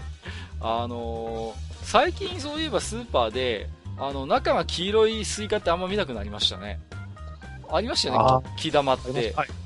うん。なんか、あれ、最近あんま見かけなくなったなと思って。うん。何だったんですかね、あの、黄玉って、やっぱ品種がもちろん違うんでしょうけど。うん、はいはい、違いますね。うん。なんか噂ではなんか赤玉より木玉の方が甘いとかっていう噂もあったんだけど、なんかいつの間にか消滅しましたね、木玉ちゃんは。黄色いやつのことなんかクリームスイカとか呼んでたな。へえ、初耳。確確かね、その品種の名前がクリームイエローっていうやつがあった気がするんですよね。ああ、そうなんだ。山へえ。そうなんだ。はい、うちの方はもっぱら黄玉黄玉って言ってましたね、あいつはね。うん、なるほど。いいですよね。夏に果物食うのがいいと思います。あの、夏が旬の果物というと、梨とか桃とか、うん、えー、あもちろんスイカも含めて、あと、あの、すももですね。あ、すももね。あの、あの、美味しいよね。あのーはい、スカッと酸っぱいっていうの？目が覚めるような味っていうんですかね。うんうん、ソルダムとか、えっ、ー、と、ネクタリンとか。へえ、すごい。がですね、食べるとやっぱいいと思います。すももは本当にこの時期しか食べられないもんね。うんうんうん、わかるわかる。えー、ありがとうございます。えー、黒柳小鉄さん、画像付きでいただいてますよ。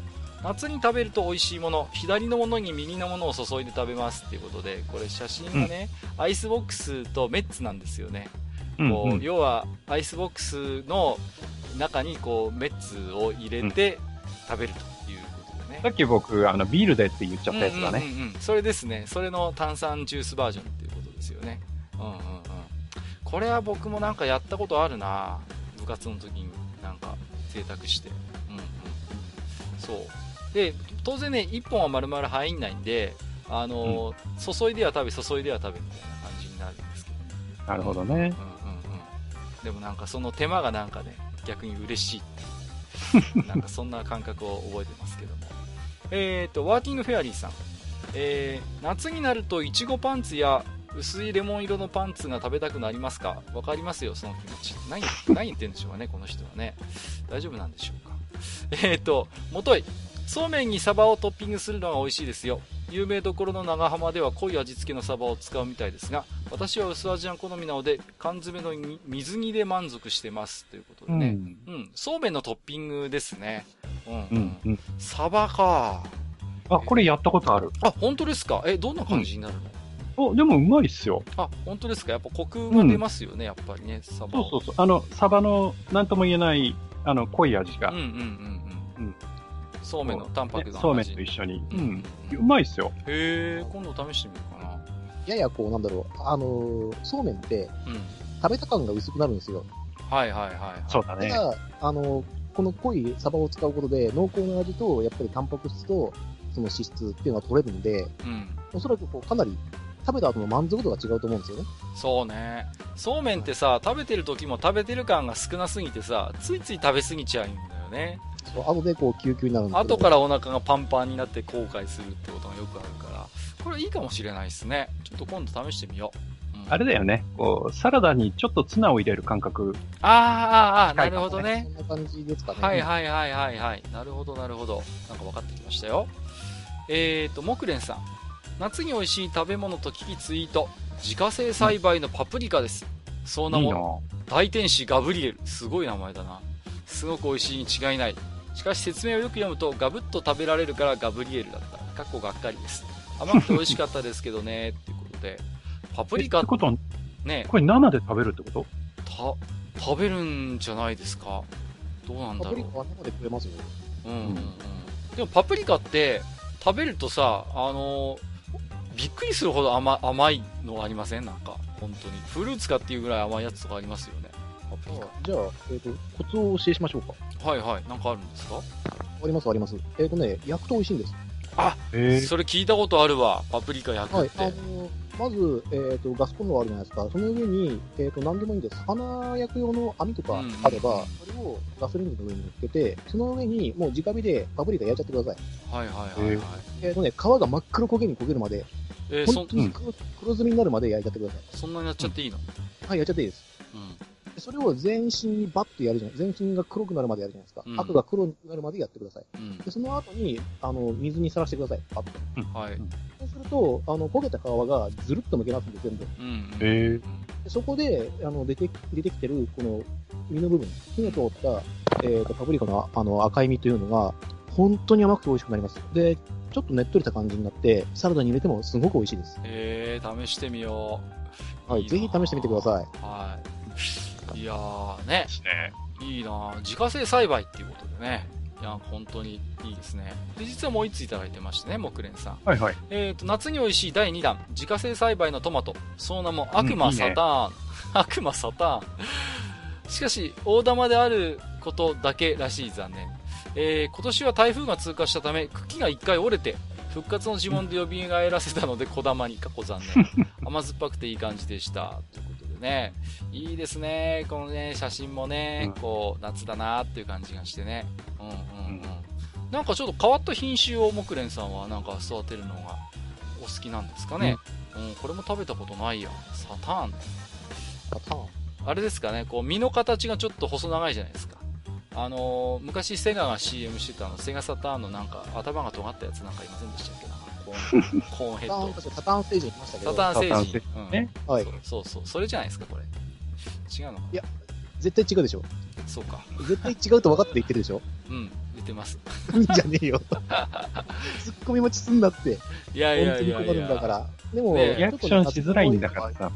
ありますよね。こうなんか、俺、じいさん家に行ってる時に、はい、やっぱりあの、こういうトマトとか、うん、キュウリとか育ててて、ナスとトウモロコシもかな？うんえー、よく覚えてるんですけど、もうその場で取ったトウモロコシを焼いて食べたりとかしたんですけど、うん、あの、思い出補正を抜いても美味しか美味しかったりとか、うん、あの、家庭栽培で作ってるキュウリのひん曲がったやつ、ま、うんうん、っすぐ作んないですから、を取ろうとして、トゲが尋常じゃなかった。はいはい。なるほどね。そこからキュウリが嫌いになったっていう記憶があるんで。はいはいはいはいはい。まあね。やっぱ、なんか、あの、家庭菜園というかなんか、そこで収穫をするっていうイメージちょっとありますね、夏休みの思い出っていうと。うん、いいですね。僕もなんか経験あるなまあ、しかしね、パプリカの名前が天使ガブリエルで、えー、トマトの名前が悪魔サターンということでね、同じ畝で栽培したら喧嘩になりそうですね、これはね。はい、えー、リアクションが薄かったんで、えー、これぐらいにしておきたいと思いますけれども。えっと、今日のテーマでいただいた置き手紙、とりあえずは以上になりますけれどもね、えっ、ー、と、皆様、えっ、ー、と、置き手紙を寄せていただきまして、ありがとうございました。はい。えー、ということで、そろそろね、えー、今日は夏場に美味しいあんなもの、こんなものということで、まあ、ちょっとね、雑談に近いような形でお話をさせていただいたんですけれども、自堕落斎さんいかがでしたでしょうか？そうですね。まあ、紹介しきれなかった部分としてはですね、夏の美味しいものっていうと、やっぱりあの野菜とか果物なんかを紹介したんで、ちょっと海のものとかね、紹介したいんですけど、ああ、なるほど。例えばですね、えっ、ー、と、スズキ。あ魚が、この時期だとね、実は、あの、魚全般がね、美味しくなくなる時期ではあるんですよね、夏って。うん、そうだよね。なんかどちらかというと味が淡白になるイメージがありますけど。その中では、えっ、ー、と、さよりとか、えっ、ー、とね、鈴木なんかは美味しく食べますし、鈴木の洗いってね、美味しいんですよ、この時期食べると。へえ、そうなんだ。ああとは、この時期だとそうだな、えっ、ー、と、取れるところが限られちゃいますけど、ホヤ。ホヤはこっちの方だと食べますよ。うん、うまいよ。美味しいよね。ホヤは最高。ですよね。で、えーと、僕があの一度食べてみたいと思っているのが、もう京都に行って、ハモですね。ハモね、うん、ハモもこのシーズン。はいね。ハモのおしと、えっ、ー、と、つけ焼き。この2種類は死ぬまでに必ず食べようと思ってるんで、どうにか機会を作っていこうと思ってます。ね、あの、骨切りの職人技がよくテレビで紹介されますけどもね。あれもすごいよね。はい。確かに食べてみたい。えっ、ー、と、マスターはいかがでしたでしょうか、今日は。そうですね。うん、まあ、最初、冷やしラーメン、まあ、冷やし中華。うん。の話が出た時にね、あの、北海道にはそれとはちょっと違うラーメンサラダっていうのがあって。はいはいはい。なんかおっしゃってましたね、そういえば。うん。まあ、それは、あの、結構年中食べるので、うんうんうん。あれなんですけどね。まあ、ちょっとそんなことを思ったりとか。うん。あとは、まあね、やっぱり、うん、この時期は、やっぱりいっぱい食べて。そうですね。夏バテ防止というか、うんうん、どうどうやったってどうしてもこう体重の減るシーズンなので、そうですね。やっぱりいっぱい食べてね。美味しいものをね、しっかり食べて、ね、もう少しでね、はい、少し、えー、落ち着いてくるでしょうから、えー、ぜひともちょっとリスナー諸兄もですね、えー、夏を頑張って乗り切っていただければなと思いますけれどもね。ねはい。えー、ということで本日は夏場に美味しいあんなもの、こんなものという、こんなものということで、えー、自堕落斎さんをゲストに迎えていろいろとおしゃべりをさせていただきました。えー、本日も自堕落斎さん、そしてマスター、ありがとうございました。ありがとうございました。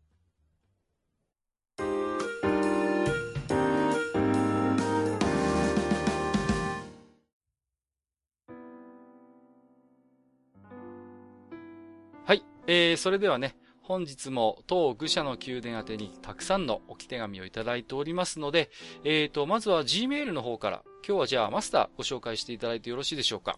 はい、わかりました。はい、じゃあね、えー、サクサクいきましょう。えー、まず一人目、えー、ケイさんいただいております。はい、ありがとうございます。えー、こんばんは、ケイと申します。えー、初めてかな？はい。えー、さて、ワールドビルダーとストーリーテラーの回拝聴しました。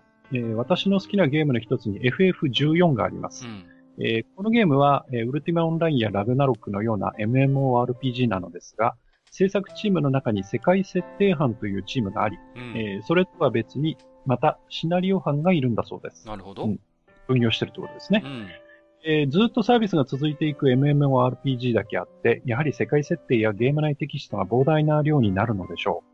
大きなメインストーリーから小さなサブクエストまで矛盾が起きないように世界設定専門のチームがあるのですかね。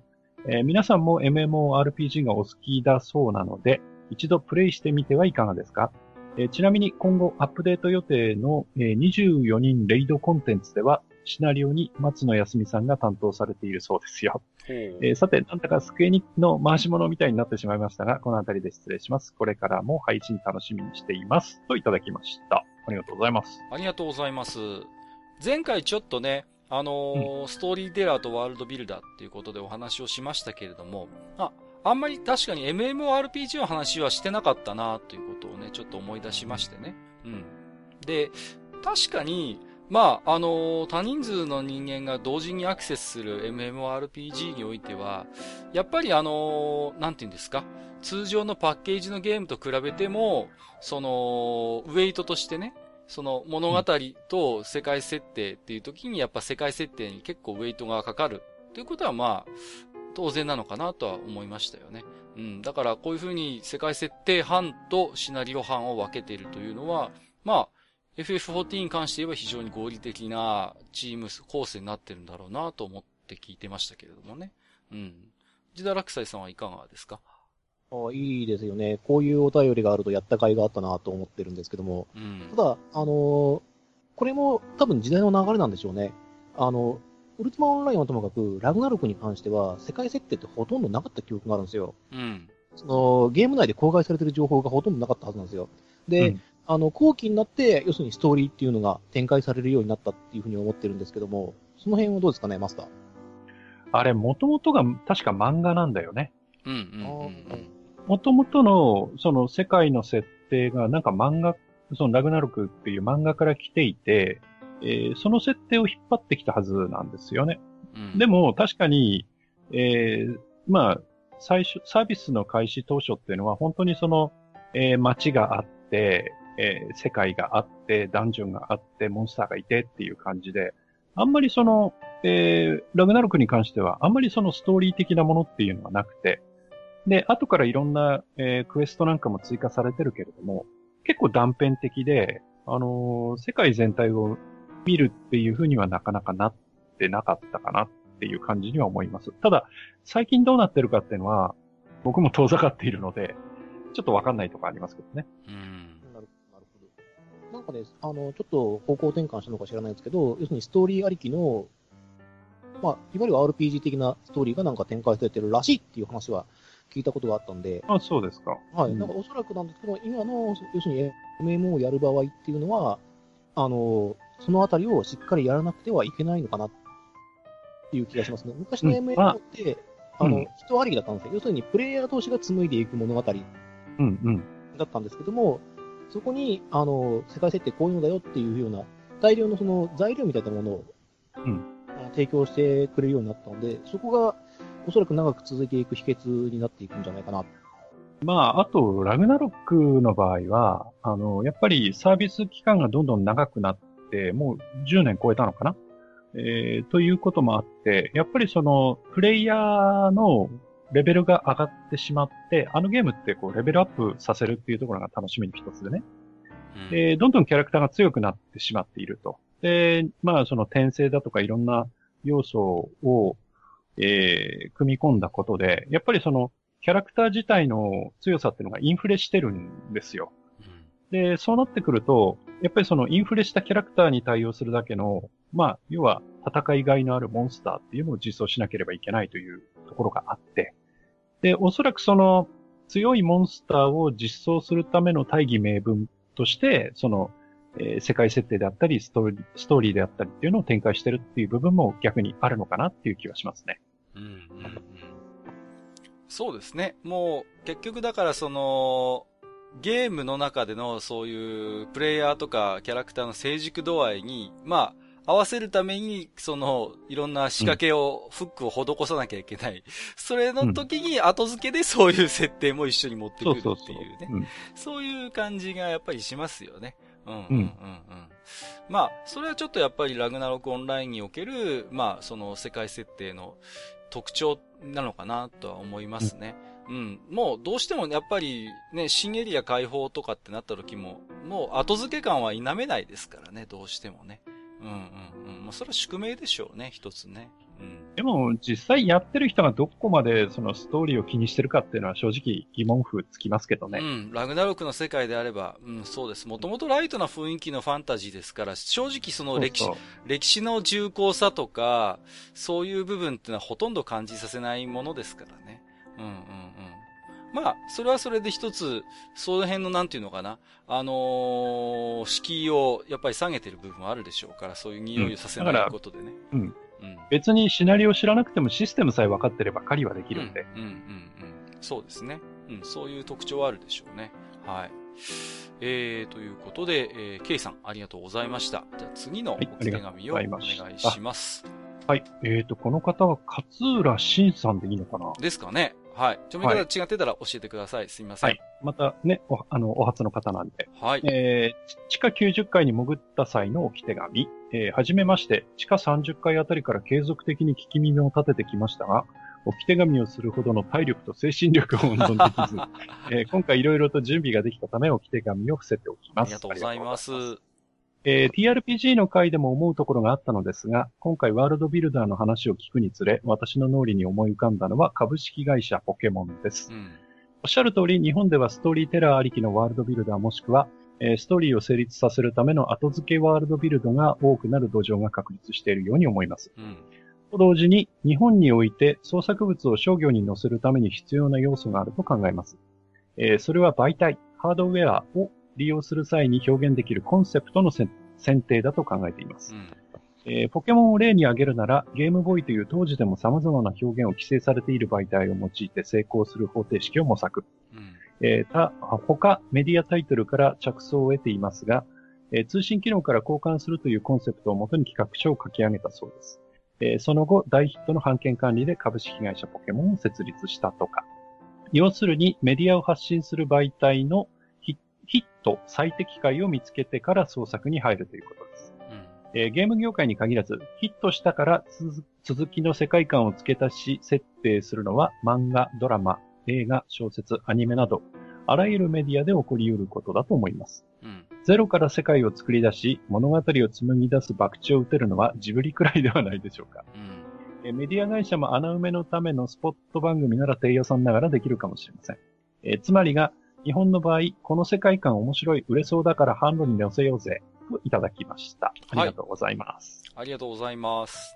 うん、これはね、やはりあの、前回の私どもの回を受けてということなんですけれども、うん。はい、あの、ポケモンの例えはね、非常になんかわかりやすいですよね。うん、うん、うん。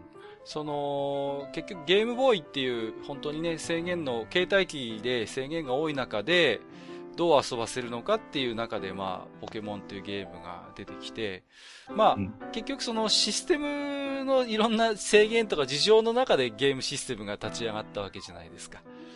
ただ、それが非常にヒットして、あ、この形式受けるんだってなった時に、まあ、そこからメディアミックスといいますか、まあ漫画やね、うん、テレビアニメもありましたけれども、ポケモンカードなんていうのもありましたけども、まあそこから世界観を膨らませ始めて、ええ、あの、展開し始めるっていうのは、うん、まさにその、日本におけるコンテンツのヒットメーカーの、えっ、ー、と、典型を歩んでいる形なのかなと思うんですよね。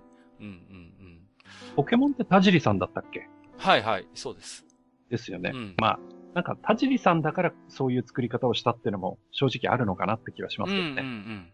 そうですね。そうそうそうそう。ありますね。で、やっぱりその、ただ、なんていうのかな、あのー、やっぱり、まあ、ただ、ターゲットにしている層がやっぱりある程度低年齢なので、未だにこうね、最新の映画とかでも、こう、サトシとピカチュウの物語になってるじゃないですか。そういう歴史の重層みたいなものはやっぱりないんですよね。うんうんうん。だからその世界観っていうのはあるんだけれども、決してその世界観というものが、その、コンテンツに重厚さとか深みを与える形になっているかというと、決してそうではなくて、あくまでその、ポケモンっていうシステムに整合性を取らせるために、どういう世界観であればポケモンバトルっていうものが成立するのかっていう形で世界観が作られているという形ですよね。うん、うん、うんうんだからそういう辺はちょっと特徴的かなとは思いますね。うん。うん、だから、登場キャラクターも極端に増やしたりすることはないですし、うんうんうん。その、未だにサトシとピカチュウの物語っていう部分で、繰り返し繰り返しこの、舞台を変えて、お返しなお返やるんだけれども、大元の部分を変えていかないっていうのは、ある意味その、世界観をこう、子供がついていけないレベルまでに拡張することを多分うまい具合にコントロールしてるんだと思うんですね、そこはね。うん。うん、うん、そういうことを思いますね。うん。まあ、はい、ありがとうございました。はい、ありがとうございます。うんと、自堕落斎さん的には何かあります？なんか見てて、聞いてて面白いなと思ったんですけど、その、サトシとピカチュウの物語の下りを聞いてるときに、その歴史的な重厚感を加えないっていう話になったじゃないですか。うん。うん、要するに時間が流れてないってことですよね、その、ポケモンの中で。まあ、そうですね。物語単位、ゲーム単位で精神的な成長は見受けられるんだけれども、まあ、それが決して積み重ねにならないっていうね。その次回の物語、コンテンツになった時にまたはっきり言ってゼロスタートっていう、まあ、イースシリーズみたいな感じになってるってことですよ。アドルまたレベル1かよ、みたいなね。あの、深さを掘るのではなく、世界を薄く広げてる感じなんですかね。世界を拡張するツールとして新作のゲームを用意しているのがポケモンの世界ですよ。なるほど。だからね、あの、何でしたっけ？新しい世界なんかありましたよね。なんかツイッターとかでもちょっとありましたけども。ああいう形で、要は、その新しい世界、世界を提供することがイコール新しいコンテンツを投入するっていう、そういう形をとっているのがポケモンの世界観ですね。うん。だからその、うん、なんて言うんですか？あのー、必要以上に広げない。僕、先週、前回、1000の設定で、その中で1を作るか、100の設定で1を表に出すかって話をしたんだけれども、基本的に、この、そういう作り方をポケモンの世界はしていなくて、新たな世界観を投入することがイコール新たなコンテンツを投入するっていう形になっていて、ただ主軸になっている主人公たちは、あくまでも、こう、こう、極端に言えば成長しないっていう形で、うんうん、新しい世界を冒険するっていう中で繰り返し繰り返し、あの、循環しているっていう仕組みですね。はい。なんか新しいワールドビルダーの形なのかなってちょっと思ったんですよね、その話を聞いたときに。だから、うん。だから映画、新作映画も一つのワールドビルドであって、また新作のゲームも新しいワールドではあるんだけれども、それがなんていうのかな、地理的に離れた場所にポコポコできてくるっていうことですよね。うん。ポポケモンの世界でだから、サトシの、例えば先祖の話とか、サトシの子孫の話っていう、そういう縦軸の展開がないっていうことですよ。ないっていうだけですよね。うん。だから、えっ、ー、と、システムとか、基本的なシステムとかキャラクターは変わらないけども、世界がゴンゴン変わっていく。なんだろう。えっ、ー、と、エターナルチャンピオンシステムとでも言うんですかね。あの、主人公は変わらないけども、世界は変わっていくみたいな。ゲームシステム自体もほとんど変わらないでしょ？あの、まあ、要素の追加とか演出の豪華さというのはもちろんハードが進化すればあるけども、基本的な遊び方が今もって変わってないから、それは結局その、なんていうのかな？そのゲームのシステムに世界観が奉仕するって最初に僕言いましたけども、それを取っている以上、世界観無駄に広げられないんですよ、ポケモンっていうゲームは。もう、うん、ゲームのシステムを変えてないから。うん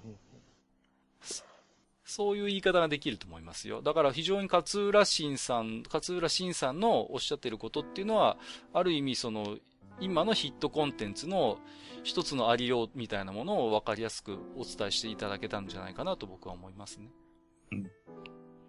はい。はい。まあ、よろしいでしょうかね。はい。はい。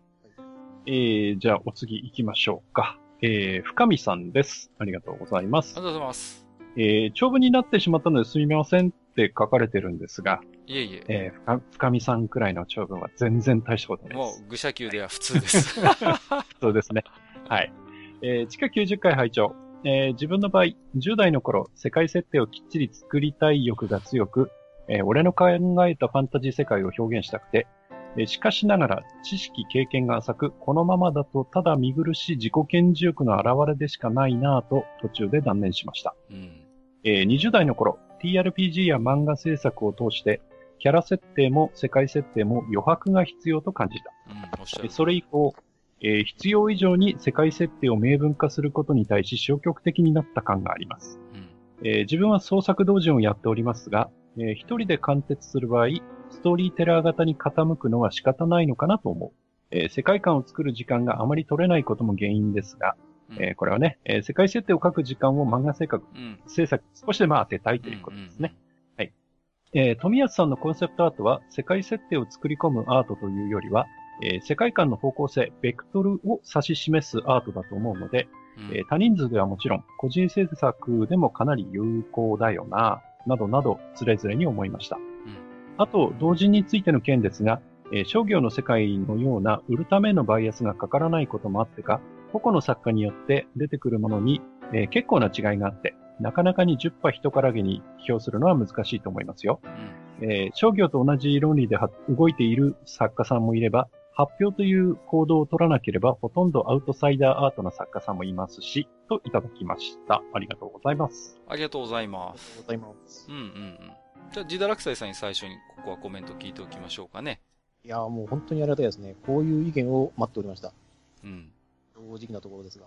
えっ、ー、と、これ、まず、あの、私がこう話した時の話なんですけども、同人活動のところに触れた時に、えっ、ー、と、おそらく何人かのアクションがあるか、もしくは、えっ、ー、と、アクションがないかなっていうのも、実はちょっと考えてました。うん、つまり、僕の言ってることが全くの見当違いであって、あの、話をするにも当たらないんじゃないかっていうぐらいに、ちょっと、あの、おっかなびっくり歩いてた話題だったんで、あの話題は。うん。はい。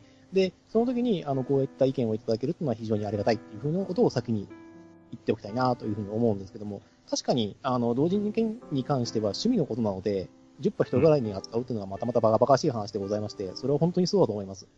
うん、で、あの、ただ、えっ、ー、と、趣味でやっていることではあるんですけれども、例えば、それで得た経験を、えー、なんだろう、仕事に活かしたいっていう場合の時に、じゃあ同人作家で得られる経験値っていうのは、えっ、ー、と、ストーリーテラーやワールドビルダーには向いていないのかなっていう話をしたかったっていうだけであって。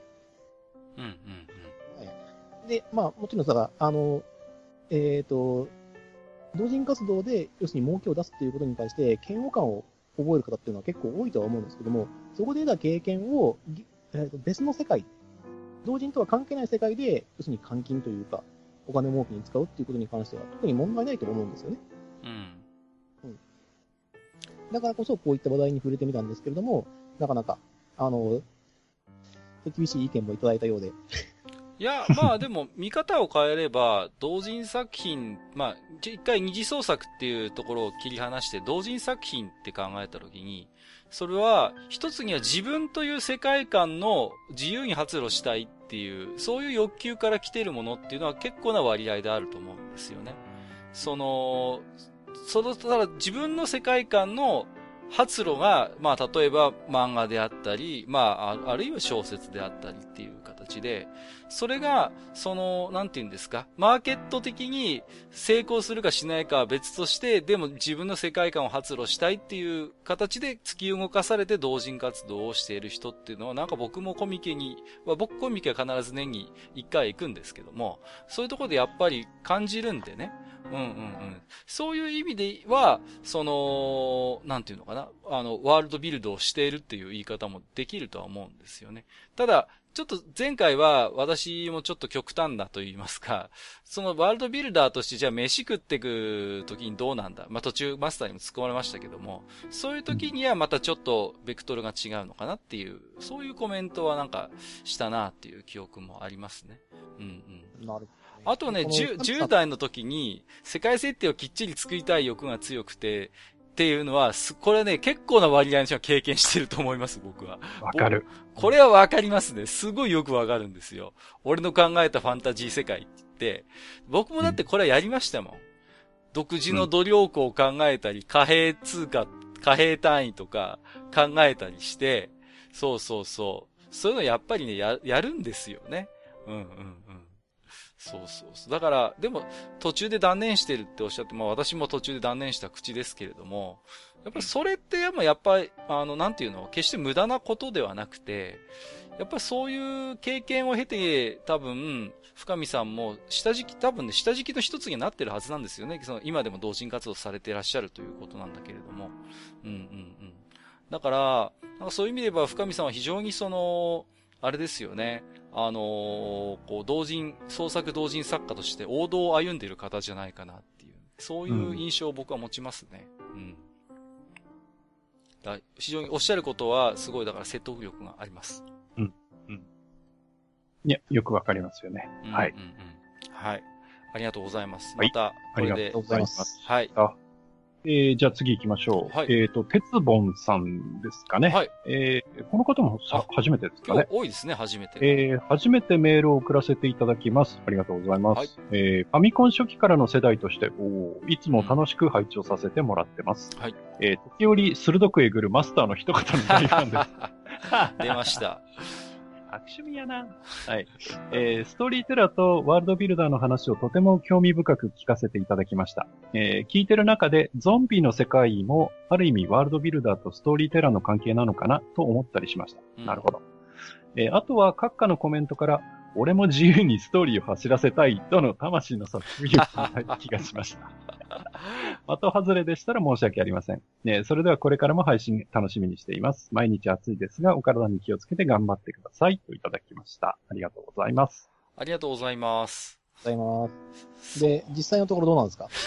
いや、あの、例えば、まあ、あの、エロゲの名作を語る会ってたまに愚者級でありますけども、そういう時にやっぱり名前が出てくるシナリオライターさんってやっぱりカリスマであってね。例えば、あのね、同級生であればシステムも含めてシナリオライターの方が手掛けられてるなんてこともやっぱりありますし、まあ、あのー、そう、そうですね。なんていうのかな、トゥーハートにしても、やっぱり、その、なんていうの、物語の根幹に関わってるような人たちがメインライターとして、やっぱ書いてらっしゃるんですけども、今、私が関わってる、まあ、あの時代のエロゲっ、もう、グラントデザインをする人とシナリオ書く人って、まあ、一部のそういうメジャーな人たちはやっぱり一緒だったりしますけども、うん、分かれてる場合が、ほの普通なんですよね。ですから、私なんかは自由にストーリーを走らせたいっていう、うん、思いはね、あんまりないんですよね。むしろ、その、あ、今回はこういう世界でこういうキャラクターなのね。じゃあ、それに沿うように、じゃあエピソードをいくつか量産しましょうっていうのが自分の仕事だと思っているので、まあもし仮に自分が自分でストーリー走らせたいと思うんだったら、それこそ私も創作同人の世界で 発表するんじゃないでしょうかね。やっぱり仕事とは切り離しちゃうと思いますね。はい。なるほど、なるほど。うん、いや、あの、前回のあのワールドビルドとストーリーテラーの回なんですけども、うん、あの、閣下の方からですね、えっ、ー、と、ストーリーテラーになるためには、えっ、ー、と、クライアントの要求を満たすストーリーを作る。つまり、自分の創作を爆発させるわけにはいかないよっていうお話を聞けたことが最大の収穫ではないかなと思ってますので、私自身が。ああ、うん、それはちょっとまあ、ちょっと誤解を招きそうなことかもしれませんけど、僕はある意味真実だと思いますね。その、物語を物物語る能力っていうのは、その、基本的に世界観を構築することとは全く別のことだと思ってるんですよね。うんうん。ですから、まあ中にはね、本当に能力のある人は両方やって、意識せずに両方やっちゃう人もいるんでしょうけれども、うーんと、ですから、そこで非常にうんうん悩んでる人がもしいるとするならば、一旦、その、自分で世界観を構築することを切り離して、あのー、例えば自分が好きな世界観とか自分がリスペクトしている世界で、じゃあどういうふうに物語をオリジナルで作るのかっていう方に集中して、そちらにリソースを集中して書いた方がうまくいく人も多いんじゃないのかなっていう印象を僕は持ってるので、はい。そういうことですかね、とりあえず。うん。はい、以上です。はい、えー、鉄音さん、ありがとうございました。えー、っと、次が Gmail 最後ですかね。はい。はい、えー、ニナッチさんいただいております。ありがとうございます。はい、ありがとうございます。えー、どうもこんにちは。まさに他人のふんどしで相撲を取ることに定評のある ヘッポコターミネーター、担えるシューマッハです。えー、おこんの話ですか？そうですね。あれは実におこん状況、うん、おこん状況になっていますね、かな。遺恨も残っておこんはおこですね。うんえ、F1 回が2回で済みました。それはめでたい。おー、コングラチュレーションです。かぶせてくるなすごいなえそれはさておき、えマスターがあえて言わないなら僕が声を大にして言いましょう。このままだと、ダニエル、えー、それもさておき、前回のえー、3人の話を聞きながら、えー、果たしてナス、ナスキノコはワールドビルダーなのだろうかと思いました、うん、えー、僕の考察は長いので自分のところでやろうと思います。うん、えー、夏の食べ物の話題ですが、もう旬は過ぎましたが、えー、ニンニクの芽が僕は大好きですね。えー、炒めて野菜炒めなど熱い食べ方でもよし、えー、冷やしてかつ節と、あ、かつお節とご一緒してもよしといったところでしょうか。えー、今回も自堕落斎さんが連投とのことですが、以前僕が大絶賛したずんだサイダーのツイートに興味を持っていただいた謎の蕎麦屋さんがおりましてね。後のことは僕は知りませんといただきました。ありがとうございます。もう何なんだよ、これは。もう なんていうかもう本当にあれですね。もう、こう、いっぱい擦ってきましたね。このおこんネタをね。こすりまくってますね。もうね、すごいですね。いや、あのー、何ですか。あのー、ニンニクの芽の話が出てましたけれどもね。うん。僕ね、あんま得意じゃないんですよね、ニンニクの芽って正直。うん。なんだろうな。なんか、ちょっと癖があるっていうんですかね。うん。自堕落斎さんは食べます？ニンニクの芽って。あ、あのー、僕はあの、癖のある野菜大好きなんで。ああ、そうか、じゃあ。とか、あの、例えばあの、葉ニンニクなんかも大大好きですし。へえ、そうなんだ。なんか僕いまいちなんだよな。あの、夏のものじゃなくて春のものだけどさ、うん、こっちだとあの、えっ、ー、と、餃子ニンニク。あ、餃子ニンニクね。あれは僕も好きですよ。うん、うん、うんうんうんなんていうのもありますけどね。ありますね。そうそうそうまあ、春のものだけど、あれは。うん。独特の風味があってね、美味しいですけどね、あれはね。うん。まあ、なんかあれですね。あとは、何ですか。うん、ナスキノコさんがワールドビルダーなのだろうか。うん、僕はワールドビルダーだと思ってますけれどもね。あのー、そのうちもしかしたら、えー、エロゲ会で話す機会もあるかなとは思いますけれどもね。もう、うーん、ただ僕はね、その、フェイトグランドオーダーは遊んでないので、ちょっと最近の状況はちょっと何とも責任になることは何も言えないんですけれどもね。少なくとも初期の段階においては、ナスキノコ先生の手掛けた、うん、ゲームは僕はワールドビルダーとしての仕事をしていたと思いますけれどもね。まあ、その辺は、みなちさんの今後のポッドキャストを楽しみに待ちたいと思いますけれどもね。うん、はい。そうですね。はい。はい。ということで、えー、Gmail は以上になりますね。はい。あの、ズンドサイダーなんですけども。いや、いいですよ、いいですよ。あ、何も。え、あの、別に、あの、俺、ズンドサイダーそこまで、うん。あの、まず取りかなって思うところがあるので。はいはいはいはい。今のところは送るつもりはないですね。あ、いや、いらないです。大丈夫です。あの、メロイエローの500を送ろ送ろうかなと思ったんですいやいや、いらないんです。僕、メロイエロー本当に苦手なんで。メロイエロー送ろう、送ろうかなと思ったら、単品がなくて、いいですワンケしかなくて。いらない、いらない、本当にいらない。はい、はい、はい、えー、ということで、えー、G メールありがとうございました。えっと、ここからはツイッターリプライ、ハッシュタグ、愚者の中愚者の宮殿をつけていただいた置き手紙からいくつか抜粋してご紹介をしていきたいと思います。えー、もちろんすべてお目通しはさせていただいておりますのでご了承ください。ガチョウさん、ホッタイもいじくるなはさつまいも味のモナカアイスでしたよね。ほんのりさつまいもの味がしてて当時は斬新だったと記憶しております。ということで。これマスターがね、おっしゃってましたよね。いや、これね、うん、そういうやつなんですか？いや、これね、モナカアイスじゃないんですよ。あれあれあれ。ものが違う。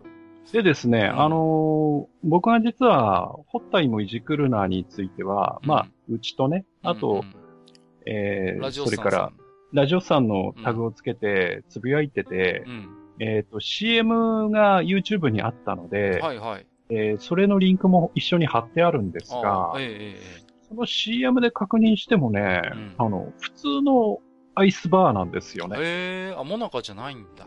うん。うんうんうん、だというふうな、僕もそういう記憶があったので、で、はいはい、まあ、チョコ味はチョコ被ってるんだけど、うんそういう、う記憶しかなかったのでね、さつまいも味のモナカアイスっていうのは、ちょっと違うんじゃないかなっていうふうにちょっと思ってますけどね。はい。なるほどね。はい。うん、えっ、ー、と、ガチョウさんもう一つ。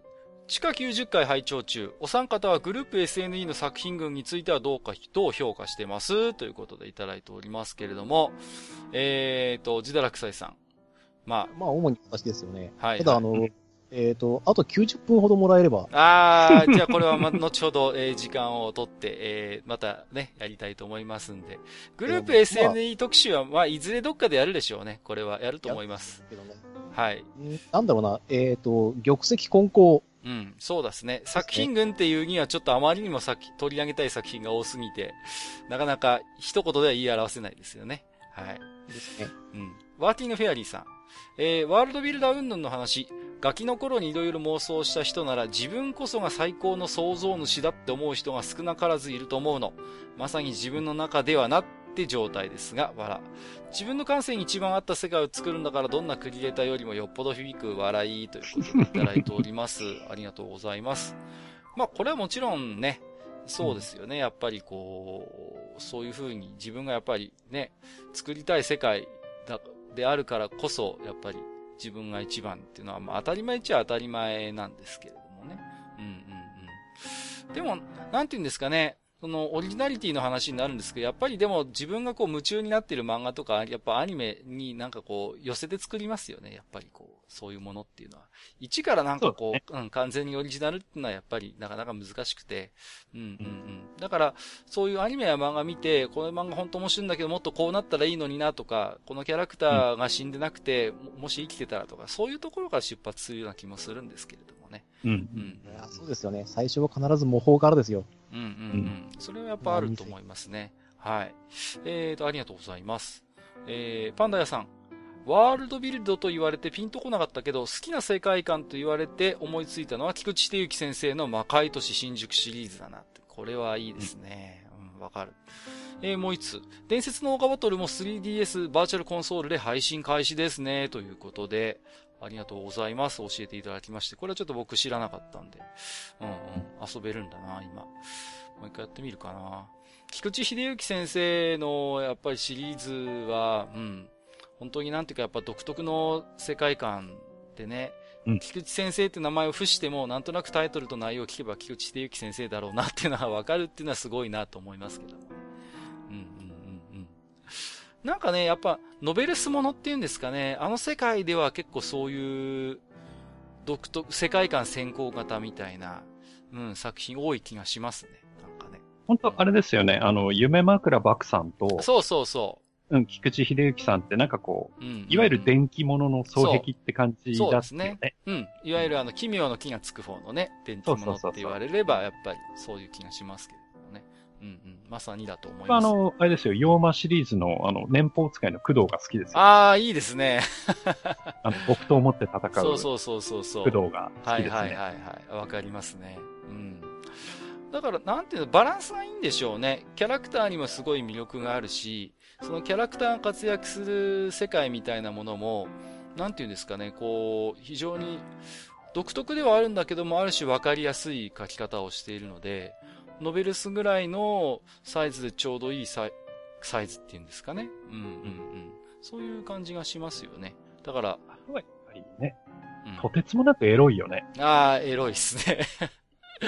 エロい。あのね、山田風太郎先生の匂いを感じるんですよね。山田風太郎先生のなんかこう、エロさに通じる気がするんだよな。なんかこう、あれですね。忍法魔界転生のあのエロさですよ。なんか、うん。なんとも言えない、こう、匂い立つエロを感じますね、こう。そう。あとね、あれ、妖魔のね、何作目だったかな？あのね、一文がね、すごく衝撃だったんですよ。へー。あのね、圧倒的な尻であったっていう。なんか知ってるぞ。一文があってね、うんうんうん、それは読んだ時衝撃でしたね。痺れましたね。そうそうそう。そういうね、やっぱり、言葉に力が、力がある人ですよ。うん、そうそうそう。はい。えー、パンダ屋さん、ありがとうございました。みたらし団子虫さん、エロゲーで分業が成り立っているのは、一重に女性キャラの多さのせいかな。特撮は日朝枠のような1年間の比較的長いシリーズが組まれる。つまりプロジェクトがでかい。そこに分業が成り立つ要素があるのでは。うん。つまり分業が少ないと日本、えー、分業が少ない日本とは大ジェク大きなプロジェクトが組まれないからということでいただいておりますけれども、はい。まあ、エロゲで分業がね、一般ゲームより成り立ってる理由については、まあ私、その人間なんで、うんと、話しますと、どちらかというと、一般のゲームよりもテンプレ化している部分が大きいっていう、そこが割合としては高いという印象がありますね。うんうん。ある種のそのアドベンチャーゲームにしても、まあシミュレーションゲームにしても、一般のゲームよりもやっぱり、その、テンプレ化して作られている部分っていうのが非常に大きいので、だからこそなんていうんですかね、その分けることができるっていうんですかね、その、例えばシステムとかが本当に独特だったりすると、我々も頻繁に確認しないといけないわけですよね。今までこう、聞いたことも見たこともないようなゲームシステム、画期的なエロゲなんですって言われたら、それはもう何回も打ち合わせ重ねて、シミュレーションしないとテキスト書けないですよ。だけどそういうものってあんまりなくって、いわゆる典型的なアドベンチャーものって言われたらもう頭の中で、あ、大体こういう流れだよな、みたいなものがもう描けるので、そうすると、なんて言うんですかね、あの、システムを作る側の人間とシナリオを作る側の人間が、えっ、ー、と、頻繁に、あの、あるいは同一の人物でなくても、えっ、ー、と、普通にクオリティの高い仕事が成り立つということだと思います。はい。以上です。えー、みたらし団子虫さんありがとうございました。とろろさん、愚者の宮殿地下90階を拝聴。ワールドビルダーという言葉をガンプラのマスターグレードに例えているところが良かった。これマスターですね。えー、せやろ？また、始まった。完成品には見えなくても内部メーカーを組み上げる作業はときめきますね。ということで、ありがとうございます。あのー、ね、そうそう。マスターがね、例えてましたけれども。あのね、僕あの、モデルグラフィックスとか、まあ、あの、ホビージャパンとかたまに読むんですけど、マスターグレードのプラモでジオラマとかで、あのね、反壊してるやつとかでやっぱ、わかるね、こう、うん、完品じゃなくて、こう、もう、ところどころ走行が剥げてたり、あるいは場合によって腕が一本もげてたりとか、そういうやつを見たときに、やっぱマスターグレードならではと言いますか、きちんと中までやっぱ組んでるっていうのが、やっぱ活かされる場面ってあるなって思いますよね。うん。こう、大破して格座しちゃってるようなの、ね、そうそうそうそう。うん、そう。だからそういう時にやっぱりきちんと中まで妥協なく作り込んでいるプラもすげえなっていうのはやっぱり思いますね。うんうん。そういうのは感じます。あとやっぱり中も組んでるから、なんていうのかな。例えばそれがか、剥げてない、あの、壊れてなかったりとか、剥げてなかったり、かちゃんと、あの、まあ、側もある状態だとしても、やっぱある種のリアリティがあるんですよね、その、うん、特に駆動部にそれを感じますよね。うん。そうね。うんうんうん。あ、きちんと自然な、こういう動きができるんだなっていう裏付けがされている、うん、動きっていうところでね、うん、思いますね。はい。えー、トロロさん、ありがとうございました。えー、アスラーダさん。地下90回拝聴させていただきました。日本での成功例は特撮。拝聴中ずっと考えていたことをズバリ結論付けてくれたカッカさんに思わず歓声を上げてしまいました。ありがとうございます。物語にキャラクターや世界観以外にも玩具メーカーの意向まで汲み取り、人気を維持し続ける。これぞプロですよということでね、いただいております。ありがとうございます。そうですね。うーんと、最近のグダラジさんでもおっしゃってましたけどね、あの、機動戦士ガンダムってもともともっと兵器チックな地味な色してたんだけれども、あの、うん、やっぱおもちゃメーカーさんがね、あの、トリコロールカラー入れてくれっていう。あの、やっぱ青、黄色、赤、信号、信号か。信号の色入れてくれと。やっぱそういう色が入んないと人気が出ないからっていうことでね。うん。うん、うん、うん。で、そこはまあなんかこう、ね、しぶしぶ飲んだみたいですけど、まあ、その分、なんていうんですか、仇役のジオンのモビルスーツについては、なんて、ちょっと兵器性の強い、ね、うん、シンプルなというかね、ザクなんかにしてもそうですよね。うん、緑色だもんね。ね、そう、うん、ほとんどまあ緑だしね。うんうんうん。あとなんていうんですか、ちょっとガスマスクをデザインしたようなね、あの、トップになってたりとかね。そうですね。うん。だかえってそういうところが大人になってからやっぱザクってかっこいいよね、渋いよねっていうところにつながるわけですからね。うんうんうんうん。なんかこうね、やっぱり、そういう、なんですかね、うん。うまいことを、なんかこう、引き出せたなって感じもしますよね。これでザクまで、青、黄色、赤の色だったら僕人気出なかったと思うんですよね。正直ね。うんうんうん。その辺なんかうまいこと、なんか、あのー、キャラ付けできて、キャラ分けできてるんだよなーってことを思いますけれどもね。はい。まあ、その、ある種のその形式美の重要性みたいなところもありますね。うんうん。あの、特撮にしてもね、やっぱ1年間やるわけですけれども、うん、まあ、水戸黄門みたいなそういう大いなるマンネリズムみたいな部分もあるんですけれどもね。まあ、中、中にはたまに挑戦したようなシナリオも見ますけども。だからそれでも毎回ちゃんと引きつけてやっぱ面白く見せるっていうのは、やっぱそれはそれですごいことなんですよね。うん。そういうことを思いますね。はい。えー、アスラダさん、ありがとうございます。わたわたさん、ワールドビルダーの話を聞いて、マジック・ザ・ギャザリングを思い出した。舞台となるワールドとストーリーがあるカードゲームなのでシステムメインですが、ということで。ね。うん。うんうんうん。マジック・ザ・ギャザリングは本当に、なんて言うんですかね。うんと、フレーバーテキストの重要性を僕はすごい感じますよね。やっぱあの雰囲気のあるテキストがなんぼっていうところがある気がするんですけど、この辺自堕落斎さんはどう思いますか？そうですね。これはフレーバーテキストってすごい大事なもので、うん、えっ、ー、と、例えば、えっ、ー、と、実は単体の物語じゃなくて、何かしらの繋がってる物語の一部分でしかないっていうふうに感じさせてくれたりとかすると、そうそうそう。をね、読み取れると、すごくね、嬉しいんですよ。うんうんうん。そうなんですよね。あの、発見の喜びがあるんですよね。あ、このカードとこのカード、実は繋がってるな話がみたいなのが分かったりすると、おーみたいになりますよね。それがあるんですよ。うん。で、あと、やっぱり、クリーチャーにしても、なんていうのかな、根拠なくただそこに存在しているのではなくて、やはり理由があってその場にいるっていうことを感じさせる。その、なんていうのかな、存在の、こう、確かさみたいなものはやっぱりフレーバーテキストならではだと思いますしね。僕、わたわたさんのこれ見て思い出したのは、ビックリマンシールの裏面ですね。ビックリマンシールの裏面の最後に、悪魔界の噂っていうのが入ってるんですよね。で、何々らしいぞ、みたいなことが一言情報で載ってたりするんですよね。うんうんうん。で、直接そのシールの、なんていうのかな、中身と関係ないことが結構書いてあったりするんだけれども、あの悪魔界の噂みたいなものをこう繋げていくと結構壮大なストーリーが見えてきたりなんかして、うん。あれも僕はある種のフレーバーテキストだと思ってますけどもね。うん。えー、わたわたさん、ありがとうございます。えー、木蓮さん。司良太郎さんが日本人は思想というものは常に外からやってくると思っているという趣旨のことを書いたのを思い出しました。ワールドビルドの回を聞いて。確かに日本のルールは常に外国の思想がベースになっている。古来の中国やドイツ、アメリカが主だね、ということでいただいております。ありがとうございます。うん、うん、うんうん。難しいな。そうか、そうなのか。うん。うん。まあ、もしくは、新しいもの好きなのかもしれない。うん。そうですね。それは、うん、それは確実に言えるでしょうね。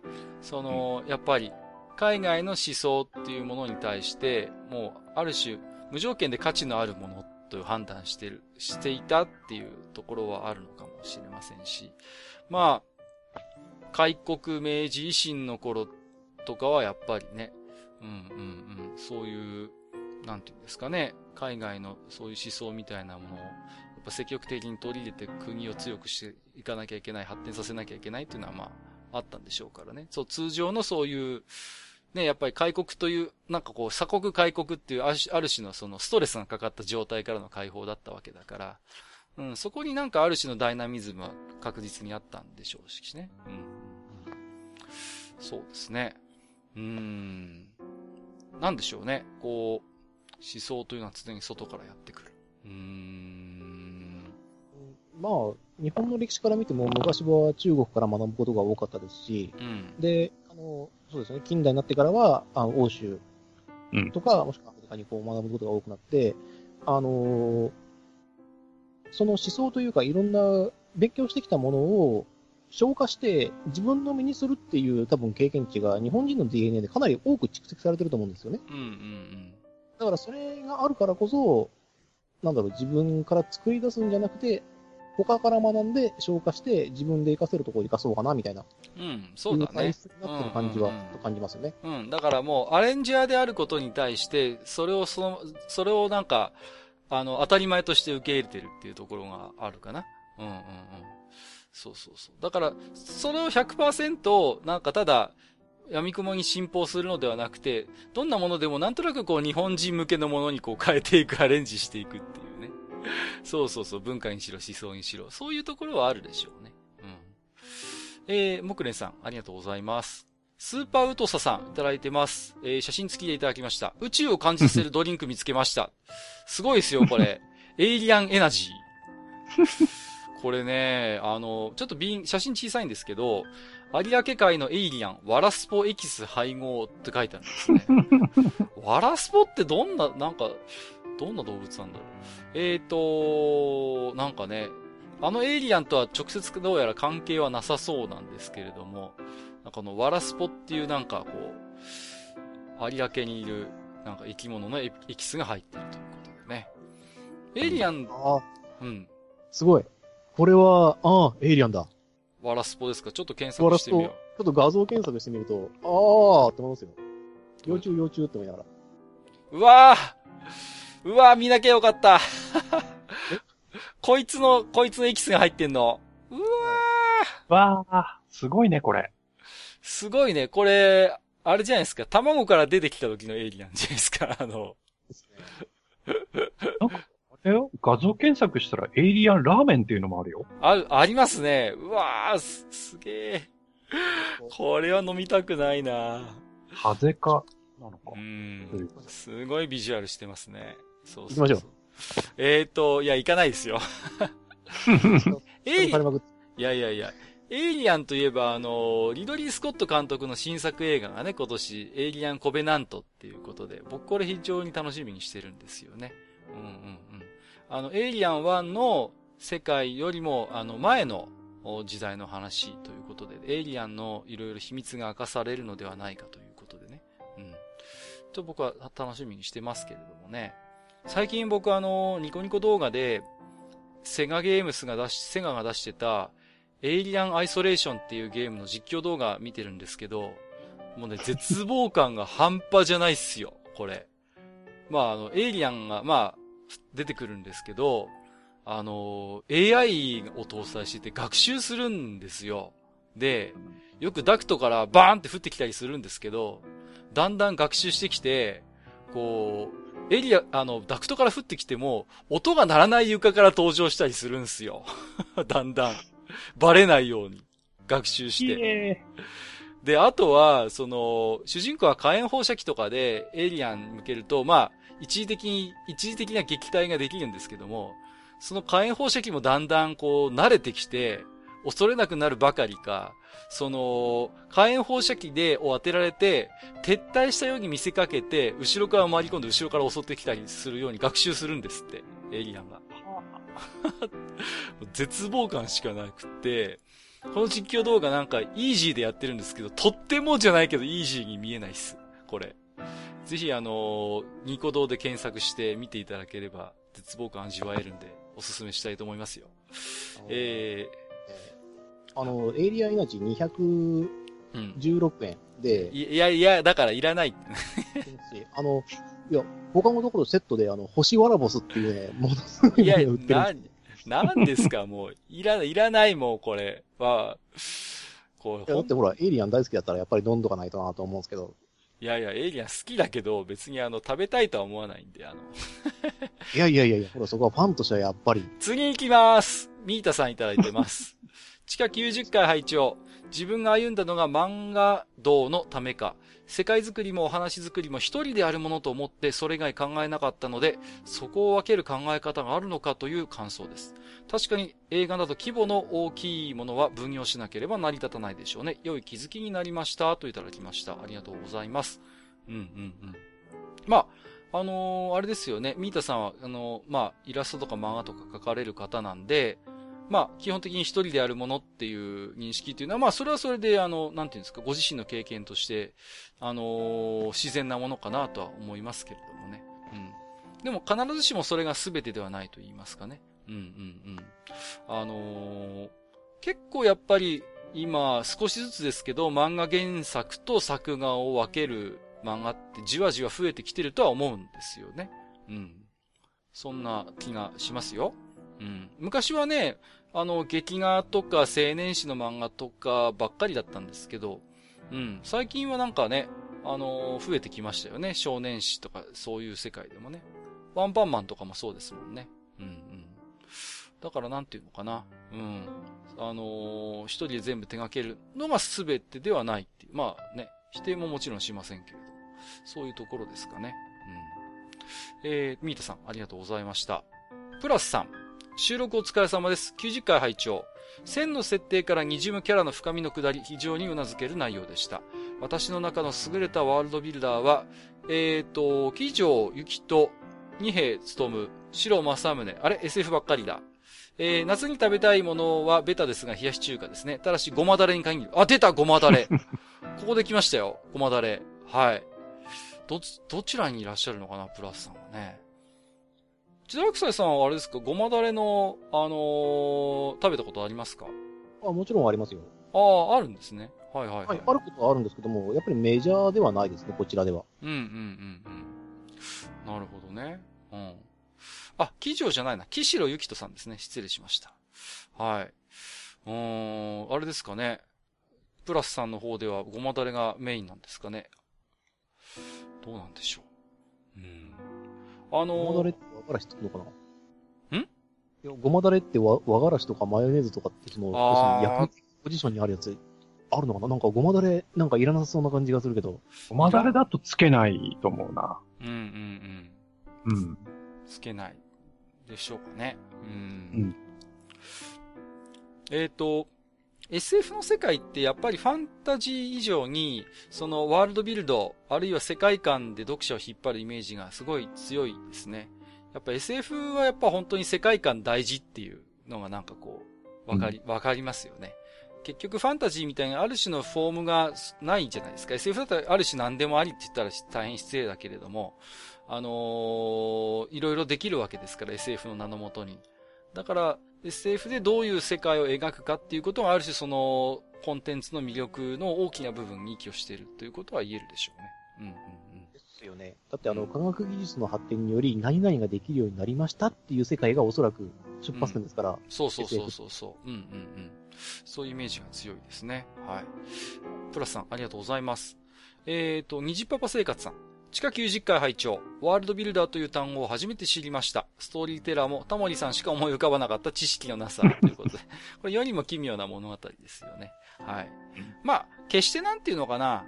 そう、いや、一般化している単語ではないので別に、あの、そんな、別にワールドビルダーという単語を知ってる知らないというのはあまり、そんな関係ないですよね。そこに関して言えば。うん、うん。別に。ななんていうのかな、消費する側として見る分にはそこを意識することってそんなにないかなと思いますので、あまり卑下なさらずにと言いますか。はい。えっ、ー、と、ちなみにあの、日パパ生活さん前回、えー、厳正なる抽選の結果、ポストカード当たっておりましたので、えー、届いてましたね。おめでとうございます。えっ、ー、と、まだありますね。えー、佐世保高義船のつぶやき、過去飛行式さんということで、よろしいですか？えー、みかんライスについて情報提供。お来た、給食の話。うちのかみさんの出身である長崎県大村市の小学校では、みかんライス出ていたそうです。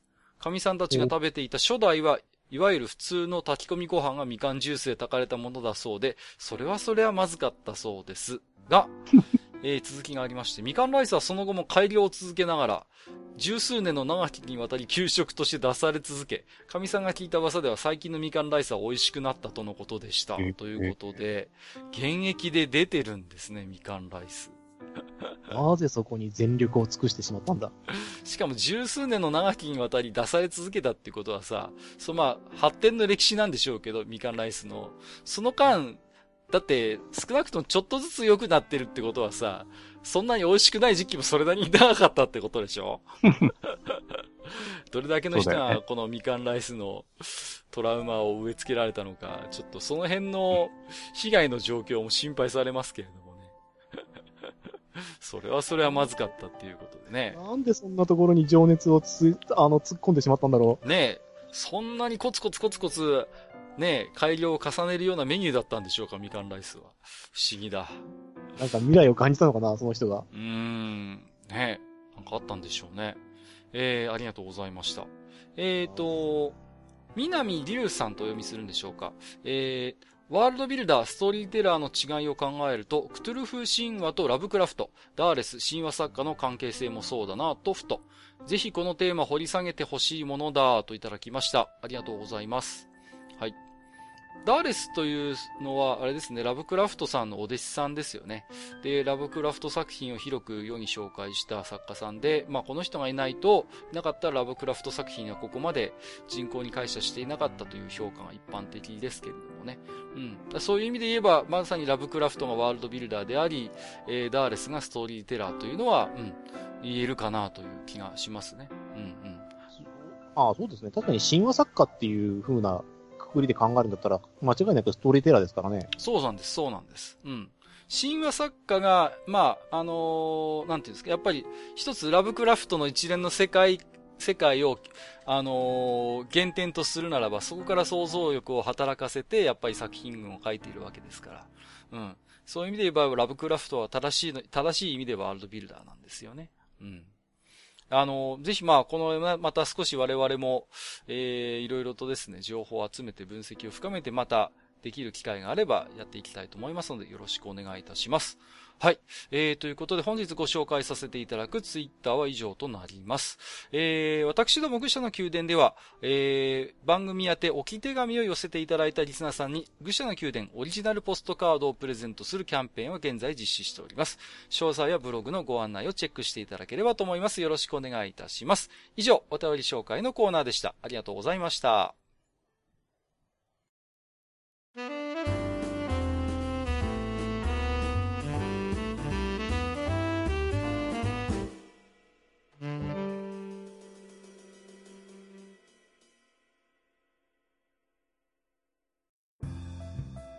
はい。えー、というわけでですね、えー、今回は、えー、夏場に美味しいあんなものこんなものということでお送りをしてまいりましたけれども、はい。えー、この辺で、えー、お開きということにしたいと思います。はい。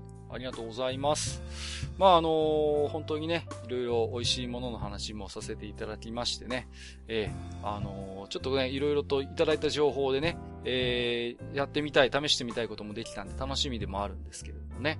まあ、わらす行動はいいと思います。いやいや、そう、こだわるね、そこに。楽しみといえばですね、あのー、最近私個人的に嬉しいニュースがありまして、えー、何かというとですね、あの、アニメの、えー、ハイスクール奇面組なんですけど、セレクション DVD& ブルーレイディスクボックスが今年の秋発売ということで発表されましてね。うん。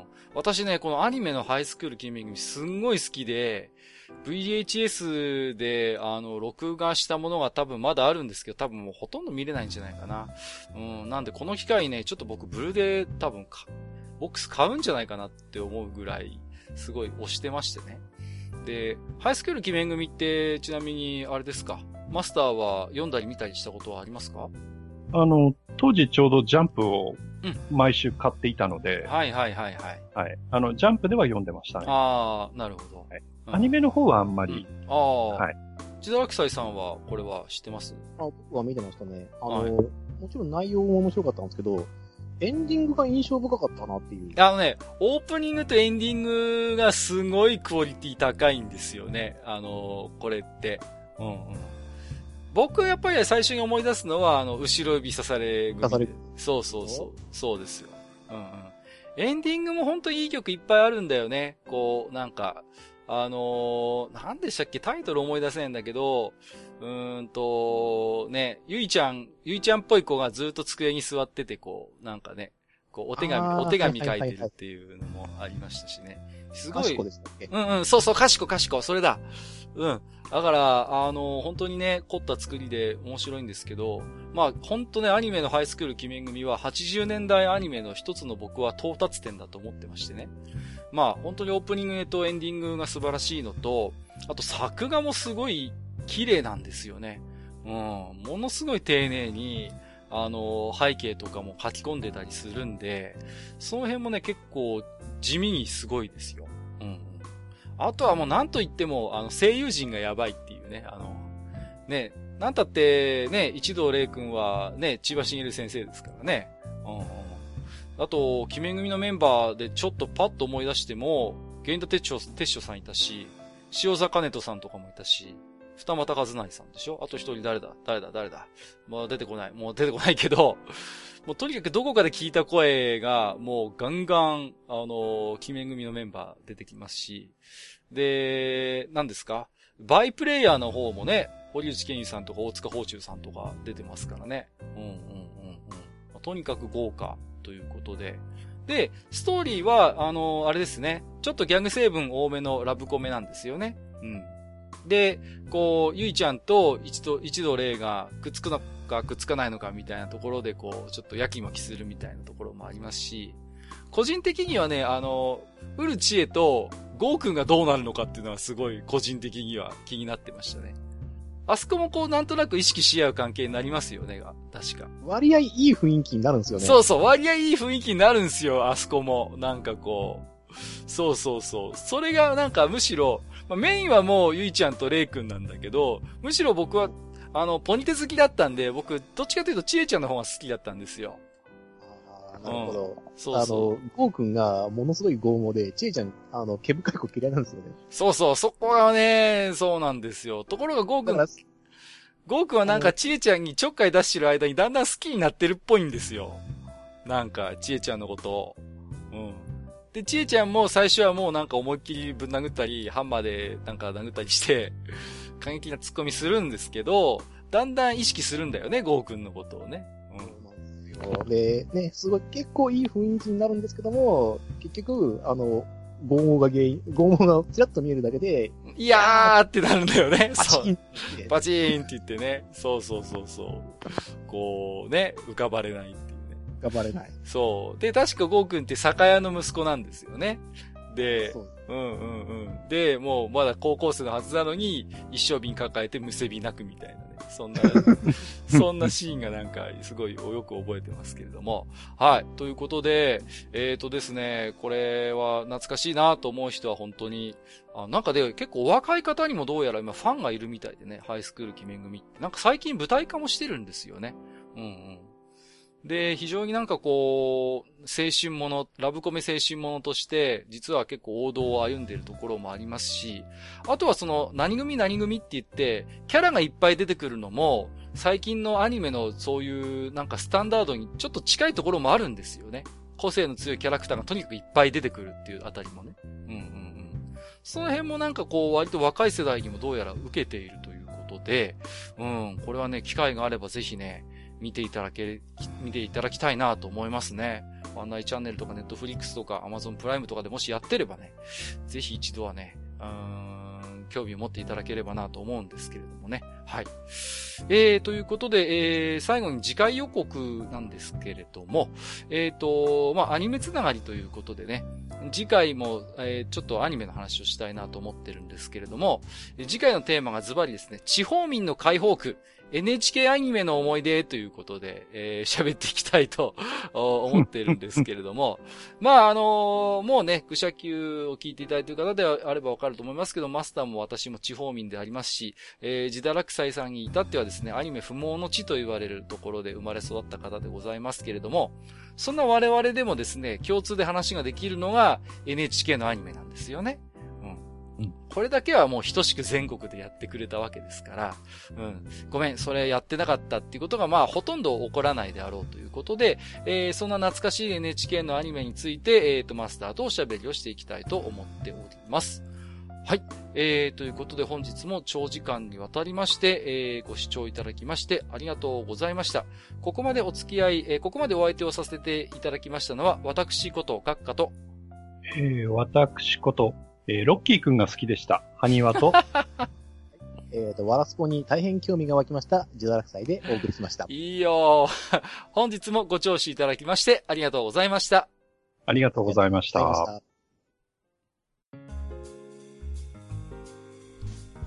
おっさん二人でお送りしているトークラジオ、愚者の宮殿では皆さんからの置き手紙を募集しております。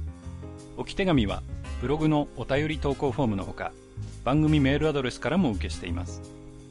番組メールアドレスはフールパレスアットマーク Gmail.com foolpalace アットマーク Gmail.com となっております。